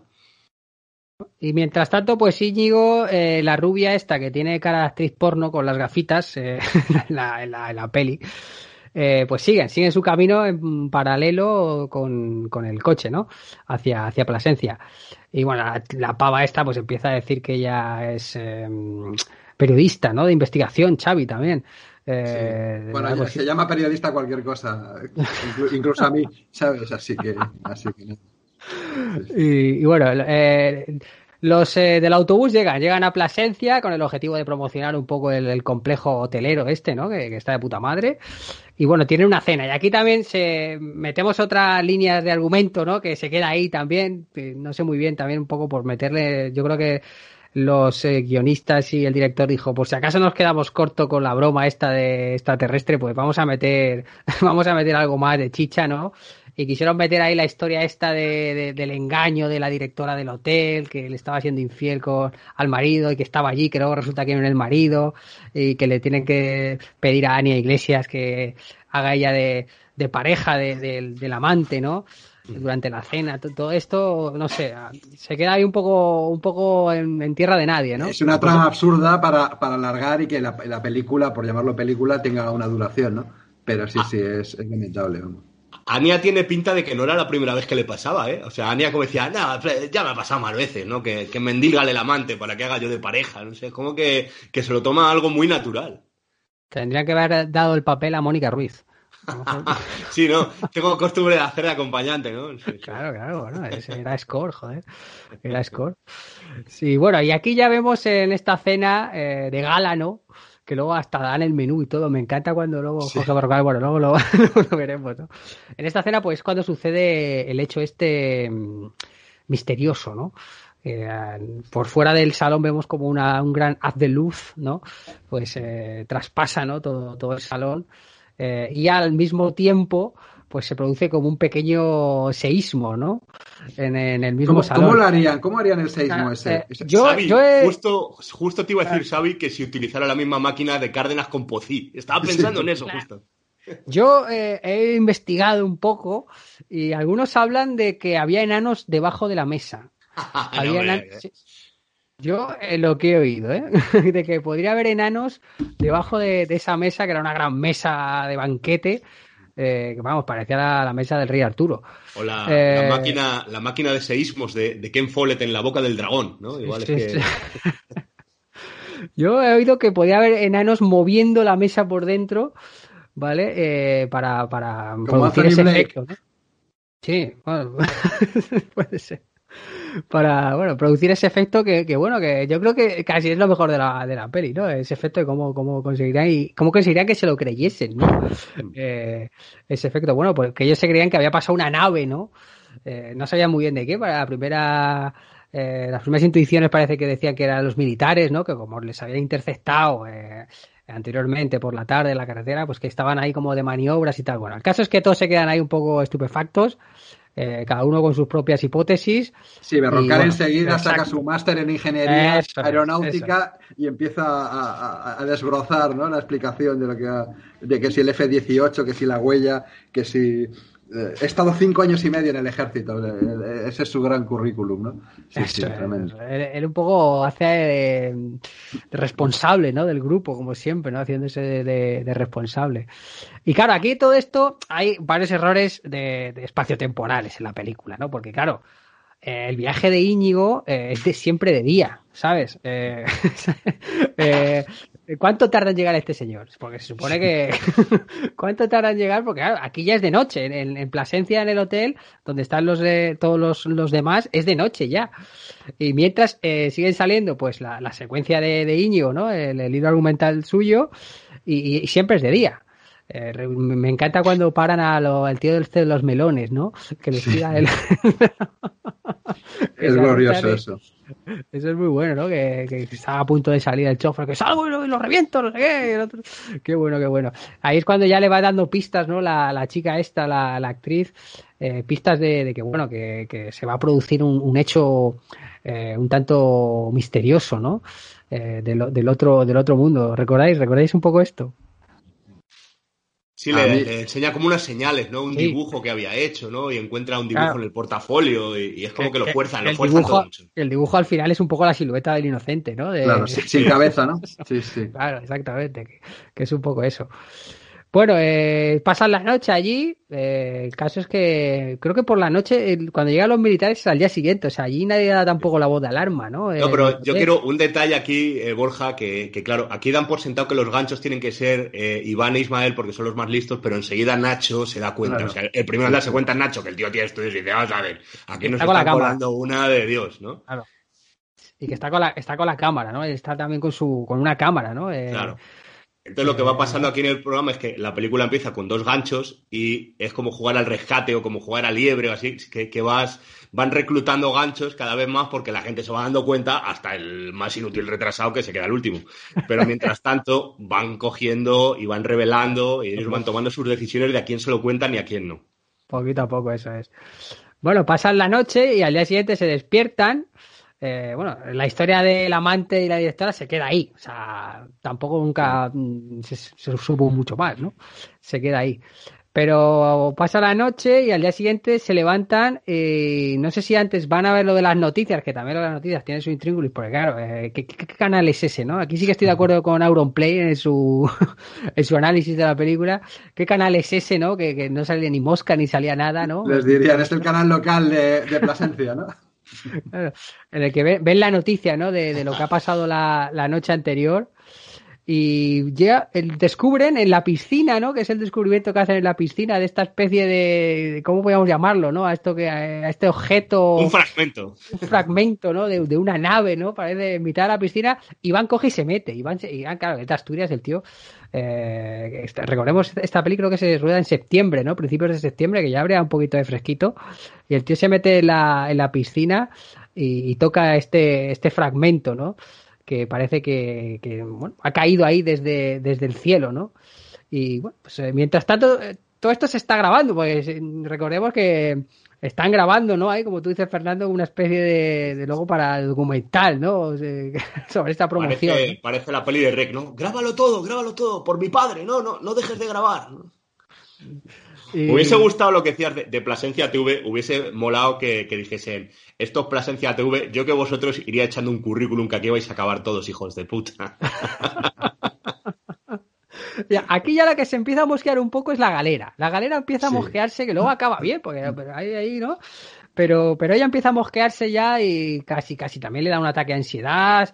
Dice que ella, ella se va, que no pasa ni un minuto más en el, en el hotel. Eh, bueno, Bueno, con, final- su- con, esa, con esa elegancia que la caracteriza, este puto hotel. ¿Sabes? Sí, que, en fin, hay maneras de decir las cosas, ¿no? Exactamente, claro. Y llegan los militares. Y bueno, pues, eh, aquí lo- los mismos. ¿eh? El, el coronel este, o sargento, o teniente, no sé lo que era, eh, que ha aparecido en la primera secuencia de la película con Alfredo Díaz eh, en el cuartel, pues llega, llegan allí, ¿sabes? Pero allí no llega ni Guardia Civil ni llega nadie más. Llega él. Eh, y les hace las famosas entrevistas personales, ¿no? Los interrogatorios estos que les hacen. Y esto, cuando se lo hace a Jorge Berrocal, que los llevan a otra sala del hotel, para mí es, es mítico de la película también, ¿no? Sí, cuando va desglosando, ¿no? Lo que, ha- lo que han comido, si él- que él, él no bebe vino, él bebe Coca-Cola. y- Consume, dice yo, consumí Coca-Cola, consumí Coca-Cola. Una el, verbo, lubina. el verbo consumir lo usa mucho. Y luego dice, bueno, pero, pero hay sustancias psi- psicotrópicas. Y dice, bueno, hombre, hay gente, ya sabe usted, mi, mi sargento, que hay, hay unos porritos y tal. Algunos porretes. Dice, Bueno, a ver, aquí hay gente que se hace algunos porretes y tal, pero no, no, no. Claro, el, el militar quería un poco desviar la atención, ¿no? Eh, El macartismo, eso es puro macartismo, ¿verdad, Xavi? Qué grande. No quiero dar nombres, pero no sé qué. Qué grande. quería un poco ver si eh, ellos eh, lo que habían visto no había sido tan real, ¿no? Y había sido un poco fruto de, de- de ese consumo, ¿no? Se supone de... Y, y- y luego cuando salen los militares con el, el- el- la pancarta esa que pone Eneconi Nu Seotse, que al revés es esto es un inocente y lo que los pobres lo tienen delante, pero no, no entienden lo que les, les, les dicen. ¿no? Nada, nada, no, No, entienden no nada. saben, no saben leer al derecho, van a saber leer al revés. ¿no? Y, y aquí eh, se- seguían fumando, ¿no? Lo que hablábamos, de que aquí fumaban a, a todas horas, Xavi. A todas horas, en en interiores, sí, sí, eso, eso es, ya te digo, lo que más me ha llamado la atención de la película. ¿no? Seguían fumando. Y bueno, mientras tanto Íñigo pues sigue ya, mm, ya poco a poco se está acojonando. No podemos decir mosquear porque este tío, hombre, no se mosquea, este se acojona, ¿no? Cuando paran en una gasolinera, la chica esta que les acompaña, que a la que se le había roto el, el vehículo, eh, a la que ellos se han prestado a, a llevar a, hacia Extremadura, pues baja, se baja, se va al servicio y de repente en el coche, mientras que él espera en el interior del vehículo, aparece un señor que parece venido de caiga quien caiga, porque venía, sí, sí, y, dice que, mm, que, bueno, que, que era como, ¿no? es pareja o algo así, ¿no? Eh, que le tiene que, que ella, iba a decir eyacular, inocular, le tiene que inocular una, como un, un antídoto a la chica porque la chica tiene, tiene problemas y, se pone muy nerviosa, ¿no? Eh, algo así. Ahí vemos la naturaleza de Íñigo, ¿no? Que le dice al chofer, déjala, déjala aquí, ¿no? Le, le propone dejarla tirada e irse Sí. en el coche y abandonarla ahí con Claro. un perro. Está, está que estaba acojonado. Está, cuando el tío este le da la, la inyección, ¿no? Se la tienes que poner porque si no se la pones, esta chica te puede dar problemas, eh, tiene problemas, cre- creo que de esquizofrénica, no sé qué, tal. Y él, él ya se acojona, ya empieza, dice, hostia, le dice Paco, Paco, que era el chofer, "Va- vámonos, Paco, vámonos, vámonos, Paco. Eh, pero al, al final creo que no se, se queda, se queda con la, con la inyección, se queda con ella. Y, y el objeto este, el famoso objeto este, no sé si es ahora cuando se lo da, o es, es después la, la, la chica esta rubia. Que joder, por más que la veo, que la, la estoy viendo, es que ya tiene pinta de. Esta la tengo yo en un VHS en mi casa, ¿no? Pero no sé en cuál. No, que madre mía, qué pinta. Pero bueno, al final la, la chica se vuelve a montar y claro, imaginaos, claro, le acaba de decir que la chica era una loca y el, el, otro pobre Íñigo, pues aguantando, aguantando el tirón el, el siguiente tramo de, de, del viaje, ¿no? Eh, hasta que la, la chica eh, se da cuenta de que anteriormente había, había estado el pavo este y, y decide irse por su propia cuenta, no dejándoles eh, antes un, un objeto, el famoso objeto esto, que parece la- las, las bolas verdes de, de la roca, ¿no? De, de las tóxicas estas, ¿no? parece que Sí, sí, ahí. Y bueno, eh, mientras tanto, eh, luego en Plasencia, pues, eh, los tíos estos de, les proponen un viaje, los del hotel, ¿no? Para ver un poco el, el entorno medioambiental de, de la hospedería esta del, del complejo de, de Plasencia. Y aquí es donde ya, pues, eh, vemos el tema, ¿no? Eh, descubren, van, creo que en una de las expediciones, ¿no? Podemos llamarlo así, van cuatro o cinco y descubren esta, esta gran nave estrellada, ¿no? Una nave estrellada a la que sin miedo ninguno acuden eh, a ver, a ver qué, qué- qué- qué hay en su interior, ¿no? Que hay en su interior. No recuerdo quién es eh, la primera persona que entra, que entra, creo que, no sé si es María José Galera la que entra al- a, la nave esta. Ah, es Iván, yo creo que es Iván, es Iván, es Iván, me parece. Claro, que tiene que ser uno de los Ah, ganchos. Uno de los ganchos, claro, es. Iván, es Iván, es Iván, es Iván el que entra. Pero que sí, va con, va con Marina, va con Mónica, va con Ania, va con la galera y, y va con el, el chofer del, del jeep este que se, claro, que se queda estropeado en mitad del camino y por eso tiene que ir a pata y es donde descubre la nave. El chofer este, claro, el hombre pues no sabe dónde meterse, yo creo. Se le ve en la película el hombre que yo le veo y digo, pero que- no sé ni cómo sale en plano porque no sabe ni dónde meterse, él sabe todo el tema y, y no sabía ni, ni dónde meterse. Y bueno, descubren al, al famoso astronauta este, ¿no? Que también es un actor reconocido. Eh, como, no sé, recordáis, ¿no? Cuando, cuando entran... Sí. ¿Cuándo, le da, ¿Cuándo le da a Mabel el ataque? ¿Al ver la nave o al ver el extraterrestre? ¿O cuándo le da An- el- an- antes, eh, no, es Mónica, ¿no? eh, A Mónica, Mónica, Mónica, le da Mónica, un ataque de ansiedad antes y, y entonces le, le- le- le descubren el pastel y le hacen gancho también, ¿no? A dos o tres, ¿no? Desenmascaran. A otra que le está ayudando es como que lo tiene que decir, no, que no, que es una broma. Y hay como a Marina, dos. Exacto. a Marina. A Marina también, a ¿no? Marina, sí, a Marina, a Mabel y a, y a Mónica. Mónica es la que le da un ataque, pero, Claro. pero de la, de la de Marina, Dios. Marina que iba a ser la siguiente a la que le diese, tenía toda la pinta, pero bueno, menos mal, nos ahorramos el disgusto de verlo. La, la galera llega después, llega corriendo, llega corriendo y bueno, pues es cuando, claro, ellas ven a, a la pobre Mónica en el suelo, la pobre que sí que, eh, vamos, yo no sé, ahí, tan- ahí no había médicos, yo no veía... Estaba Nacho. estaban jugando los los productores porque, bueno, estaba Nacho, claro, estaba Nacho, sí, sí. Pero eso es un experto oncólogo, no lo hubiese servido. Y bueno, la galera que se decida entrar. Aquí la galera muestra cojones, ¿eh? Muestra Sí, valentía, sí, sí, porque aquí con todo lo que, el cabreo que llevaba ya de, de, las sospechas y tal.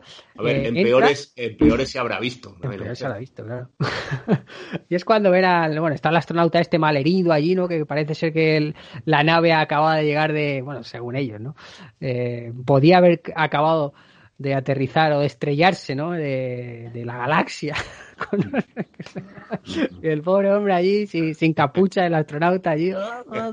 Y, y- y Jorge, Jorge da su charla NBQ, ¿no? O sea, le habían dado una charla de NBQ y se Ah, empieza a poner nervioso. No- A mí ese es el llegar- mo- mi, mi momento favorito cuando abre Jorge el tarro de las esencias y empieza a soltar frases de estas de camisetas tipo ¡Sois subnormales! ¡Sacadles de ahí! ¡Están contaminando todo! ¡Estáis Ah, descerebrados! ¡No es un vehículo Jorge- normal!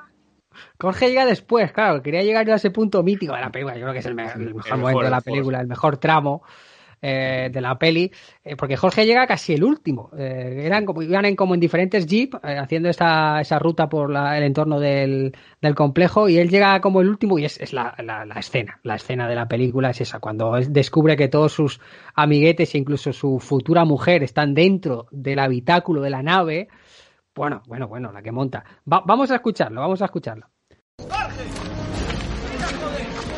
Sí, pero Dios es un vehículo que viene del espacio.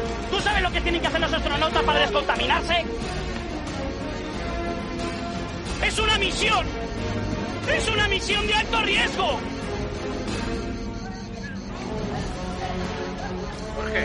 Pero Dios mío. ¿Pero qué hacéis tocándolo? ¿Estáis descerebrados? ¡Pero qué traéis arena ahí dentro! ¡Pero! ¡Me cago en! ¿Cómo eso? Ya viene la policía. ¡Y de y de ahí! ¡Sacadlos de ahí! ¡Salid de ahí! ¡Está contaminado! ¿Pero cómo podéis permitir hacer esto, coño? ¿Estáis descerebrados o qué? ¡Salid no! ¡María José, sal! ¡Te voy a que verdad! ¡Idiota! No te digo. ¿No comprendes que no es un vehículo normal? ¡Dios, os tendría que a hay una cosa, ahí. ¡Salid! ¡Salid!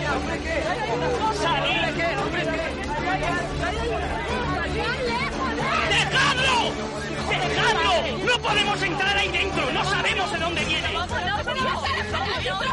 ¿Cómo vas a dejar un tío ahí? No puedes dejar, no puedes dejar a un tío dentro, pero no sabemos de dónde viene. Tranquilidad. No podemos saber de dónde viene. Estamos, nos van a poner en cuarentena, gilipollas. callaros, por favor. Es americano, norteamericano. No puedes entrar. Venga, va, María José. No podéis entrar. Ven aquí, firma esto. ¿Cómo no vas a dejar ahí? ¡Cálmate! Pero nosotros no podemos ahora. Pero se ¡Está herido el hombre! ¡Vale un momento! Inglés. Tres, tres, tres.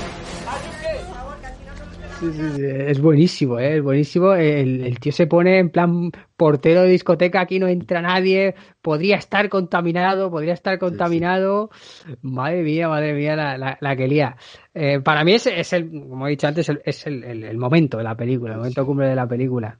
Sí, no, y cuando, cuando habla con él y dice radioactive, radioactive, y dice no, y dice ahora sí, ahora sí ya podéis estar. Sí. Es, es- es- es maravilloso, ¿no?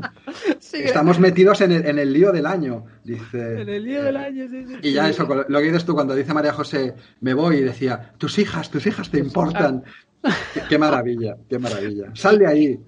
Israel hablando en inglés, está bien, que, bueno, de nivel básico. De camarero, español, tampoco, tampoco, pero me sorprendió que fuese el único que hablase inglés, ¿eh? Fíjate, ni Nacho, que, mira, Nacho que licenciado, ¿no? Eh, eh, tuvieron que tirar de...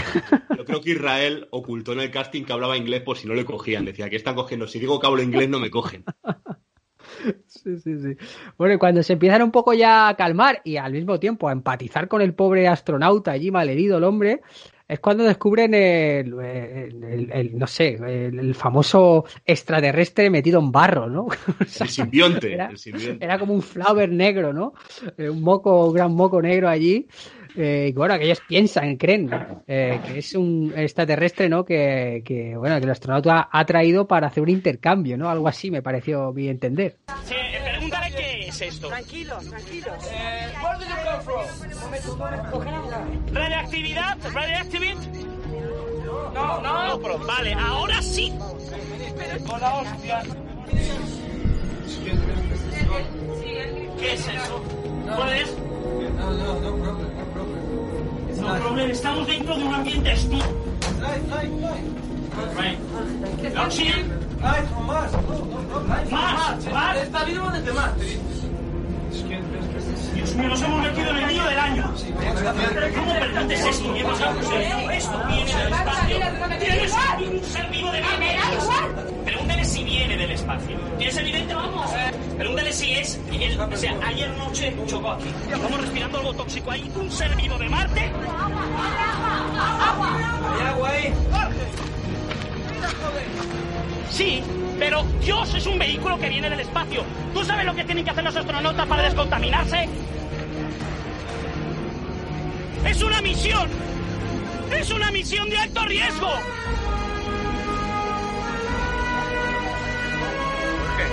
Pero Dios mío. Recoge esa cinta y pon otra antes de que venga. Ese, ese un second. Es increíble. Increíble. Dile que esto es un ¿Os dais cuenta qué tecnología lleva esta nave? Pero él trabaja en nada. Que no es tóxico ese hombre, este hombre está ya contaminado. Graba esto, graba esto. Ahí es cuando dice mi frase favorita de toda la película, Jorge, que es va a venir hasta el FBI para meternos un dedo por el culo. Qué, qué maravilla. Qué maravilla. Y ahí aparece también Jorge llamando, que es la primera vez que alguien dice hace- o piensa algo coherente, ¿no? Es de vamos a llamar a alguien, ¿no? A la Guardia Civil. y saca un, un móvil, ¿no? Que por aquellos entonces era un poco la, la llegada de los móviles, ¿no? Claro, De- con, con antena, qué maravilla. Claro, y él, él tiene, tenía un teléfono y él empieza a ser el que llama, ¿no? Eh, a, la, a la Guardia Civil, pero tampoco se ve cómo acaba la llamada, ¿no? Porque, claro, le están grabando y él, él dice, no, esto no lo grabéis, esto no lo grabéis, no sé qué. Incluso le, le invita al cámara que dice, no, esto lo tienes que borrar todo porque, claro, luego nos metemos en un lío de la hostia. Esto luego bórralo, la cinta la tiras, te la metes en, lo- en los En cojones. los es lo que huevos. dice, Te en los los metes huevos, en- ¿no? Saca la cinta y métetela en los huevos. Exacta- exactamente, exactamente. Y bueno, pues eh, aquí ya, como bien decía Fernando, ya hay más ganchos, ¿no? Porque ya poco a poco pues ya tenemos a más gente que ya tiene que hacer un poco el papel, porque con el, el ataque de ansiedad de, de Mónica, pues... eh, pero aguantan el tipo, ¿no? Eh, hay que decir que, que aguantan el tipo. Sí, hasta el final, que ya cuando ya se revela la broma, solo hay tres o cuatro que son los que no lo saben, ¿no? No sé ni. ni... Coldo, ¿no? Coldo, eh, Vanessa, no lo sabe. Coldo es, es partidario de irse y dejarlo ahí. Claro. vámonos. En verdad, vámonos, pero vámonos, vámonos. Y dejamos allí. Bueno, está como en shock, ¿verdad? Se queda totalmente noqueado, ¿no? Sí, sí, sí, se queda, se queda, se queda jodido. Esto no encajaba con todo lo que aprendió en Bruselas.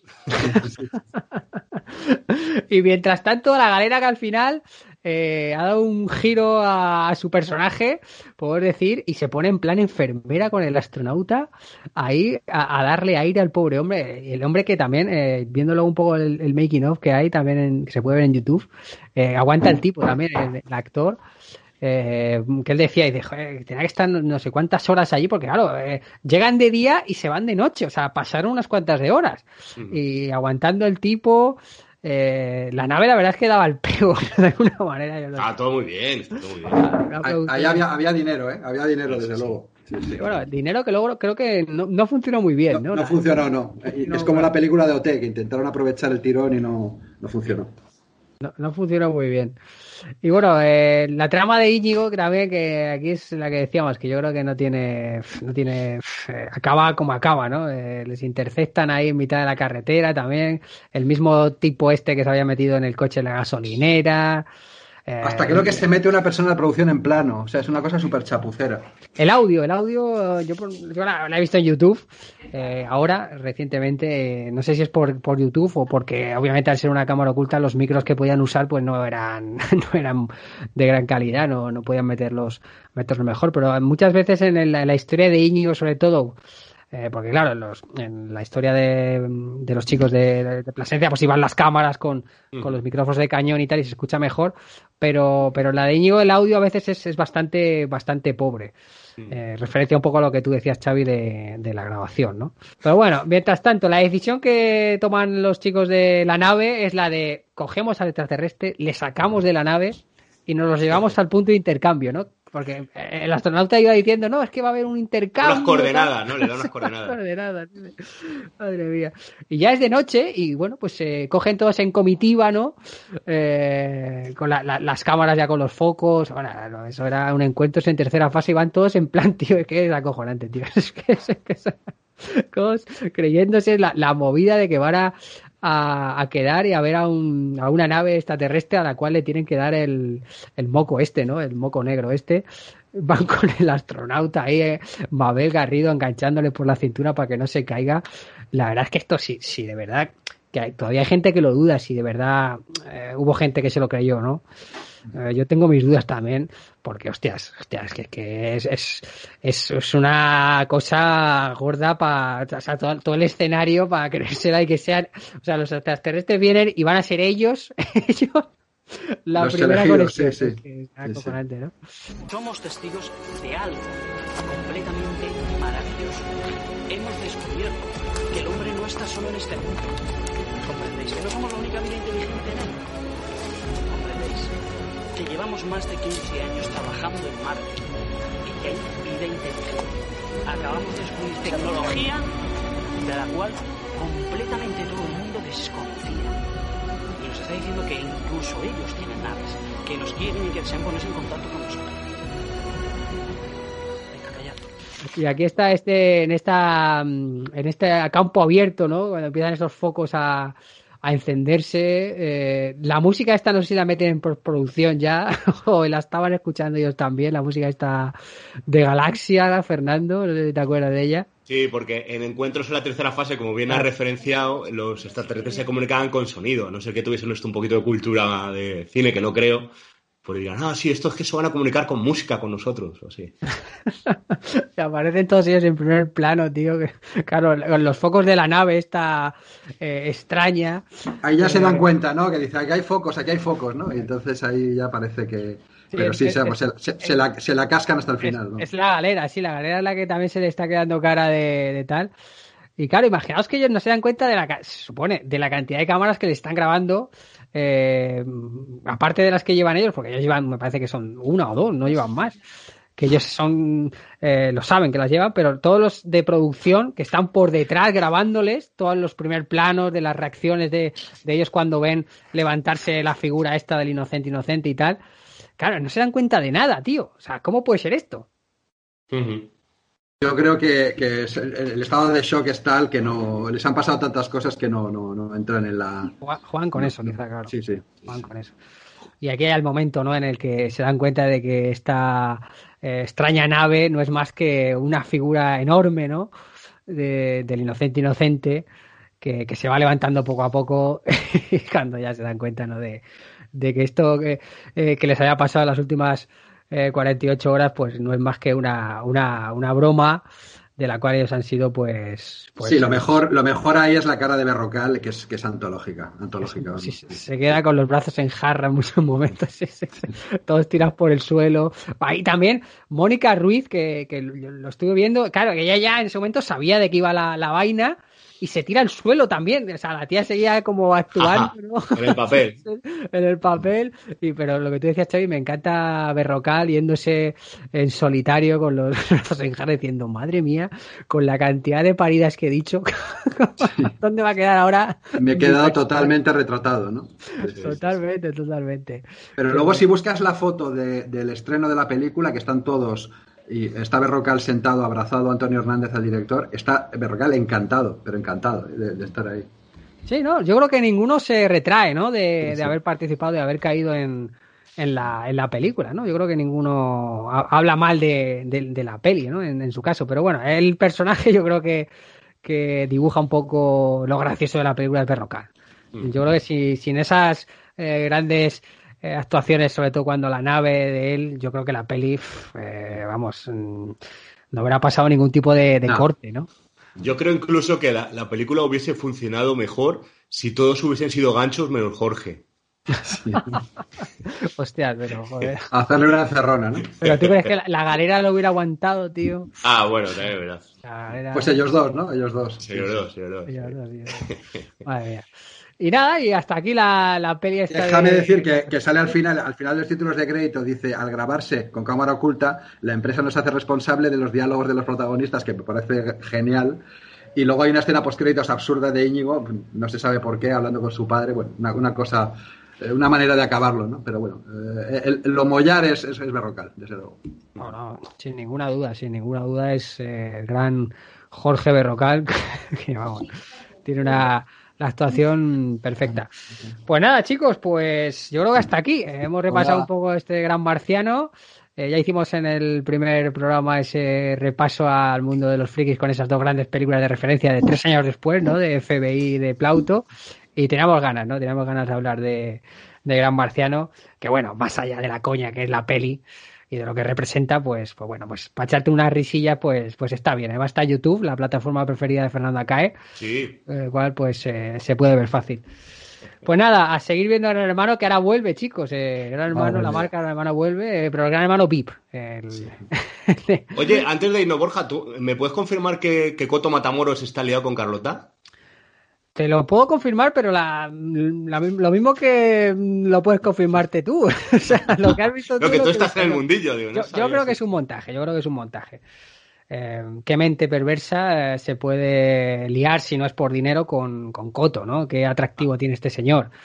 No lo sé, una chica joven, no sé. eh, bueno, hemos visto muchos casos, ¿no? De estos, pero que, que- que yo creo que el único rédito que puede sacar es este, que, que Carlota tenga voz, porque ella tiene su denuncia social, su denuncia personal, y, y, bueno, Coto ha sido el único que le ha dado un poco de voz, ¿no? Lo que pasa que, bueno, Coto no tiene, no tiene audiencia, no tiene, no tiene nada, no tiene canal, no tiene nada. Entonces, bueno, pero bueno, ahí están las fotos que todos hemos visto, ¿no? De la pareja besándose por las calles de Madrid. Pero bueno, yo creo que es un, yo creo que es un montaje y, y ha pasado sin, y pasará sin, sin pena ni gloria. Pero bueno, eh, vuelve HB, que estaremos pendientes ahí. De, a los que yo no, yo la verdad es que no sé por qué he dicho esta frase, porque no voy a estar pendiente una mierda de ello. Pero bueno, a los, a los fans incondicionales de Gran Hermano, pues seguro que tienen, tienen ganas de, de ver. Nada, eh, Fernando Acae, eh, ¿cuál va a ser el próximo podcast en el que podamos escucharte? Iba a decir antes o después de este, pero como tampoco... Claro, no sé, como tampoco sé cuándo publicas, tengo como 500 guardados, pero vamos, que la gente si quiere escuchar Stallone en mi vida y Megalomanía podcast, Megalomanía estoy publicando dos días a la semana, es una barbaridad esto, pero bueno, algo habrá, seguro. Está casado, ¿eh? Hay que decir que tiene más mérito porque Fernando está casado con dos niños, o sea que... Oye, eh, Xavi, que se me olvida, no sé si vamos a poder sacar a Fernando. ¿Quién era? ¿Quién es la Ah. integrante de la edición de Gran Hermano Vamos a 1? poner un reto, si el programa llega a mil escuchas, lo pongo en comentarios. Bueno, bueno, eh, mu- mucho pides, ¿eh? mucho pides, me va a salir caro el programa. ¡Es una misión! ¡Es una misión de alto riesgo! Bueno, Xavi que se acaba de despedir él solo porque se ha, se ha debido de irle la conexión desde Córdoba. Pero nada, le- por no liarnos más.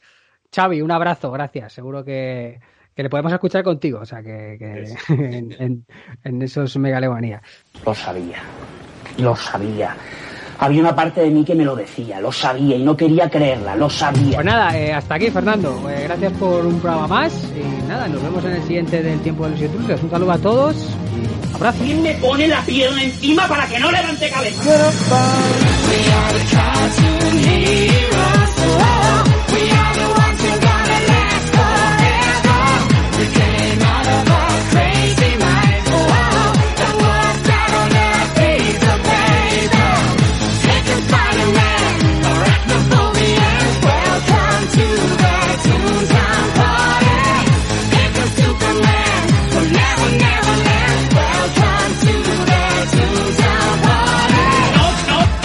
Que, que, que, que, me voy a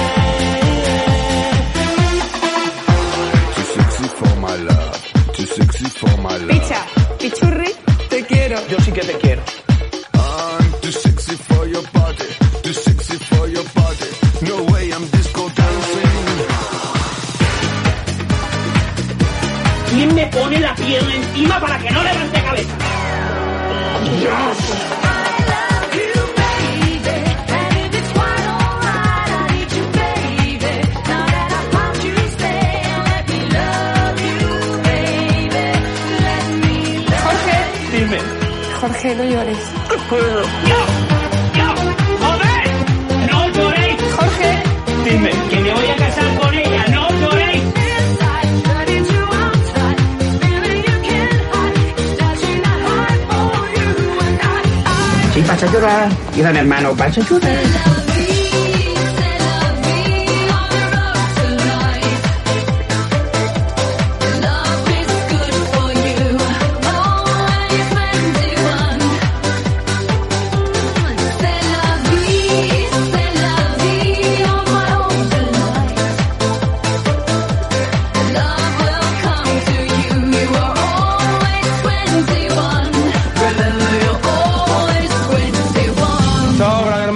Todos, ¿eh? Pues nos vamos los dos.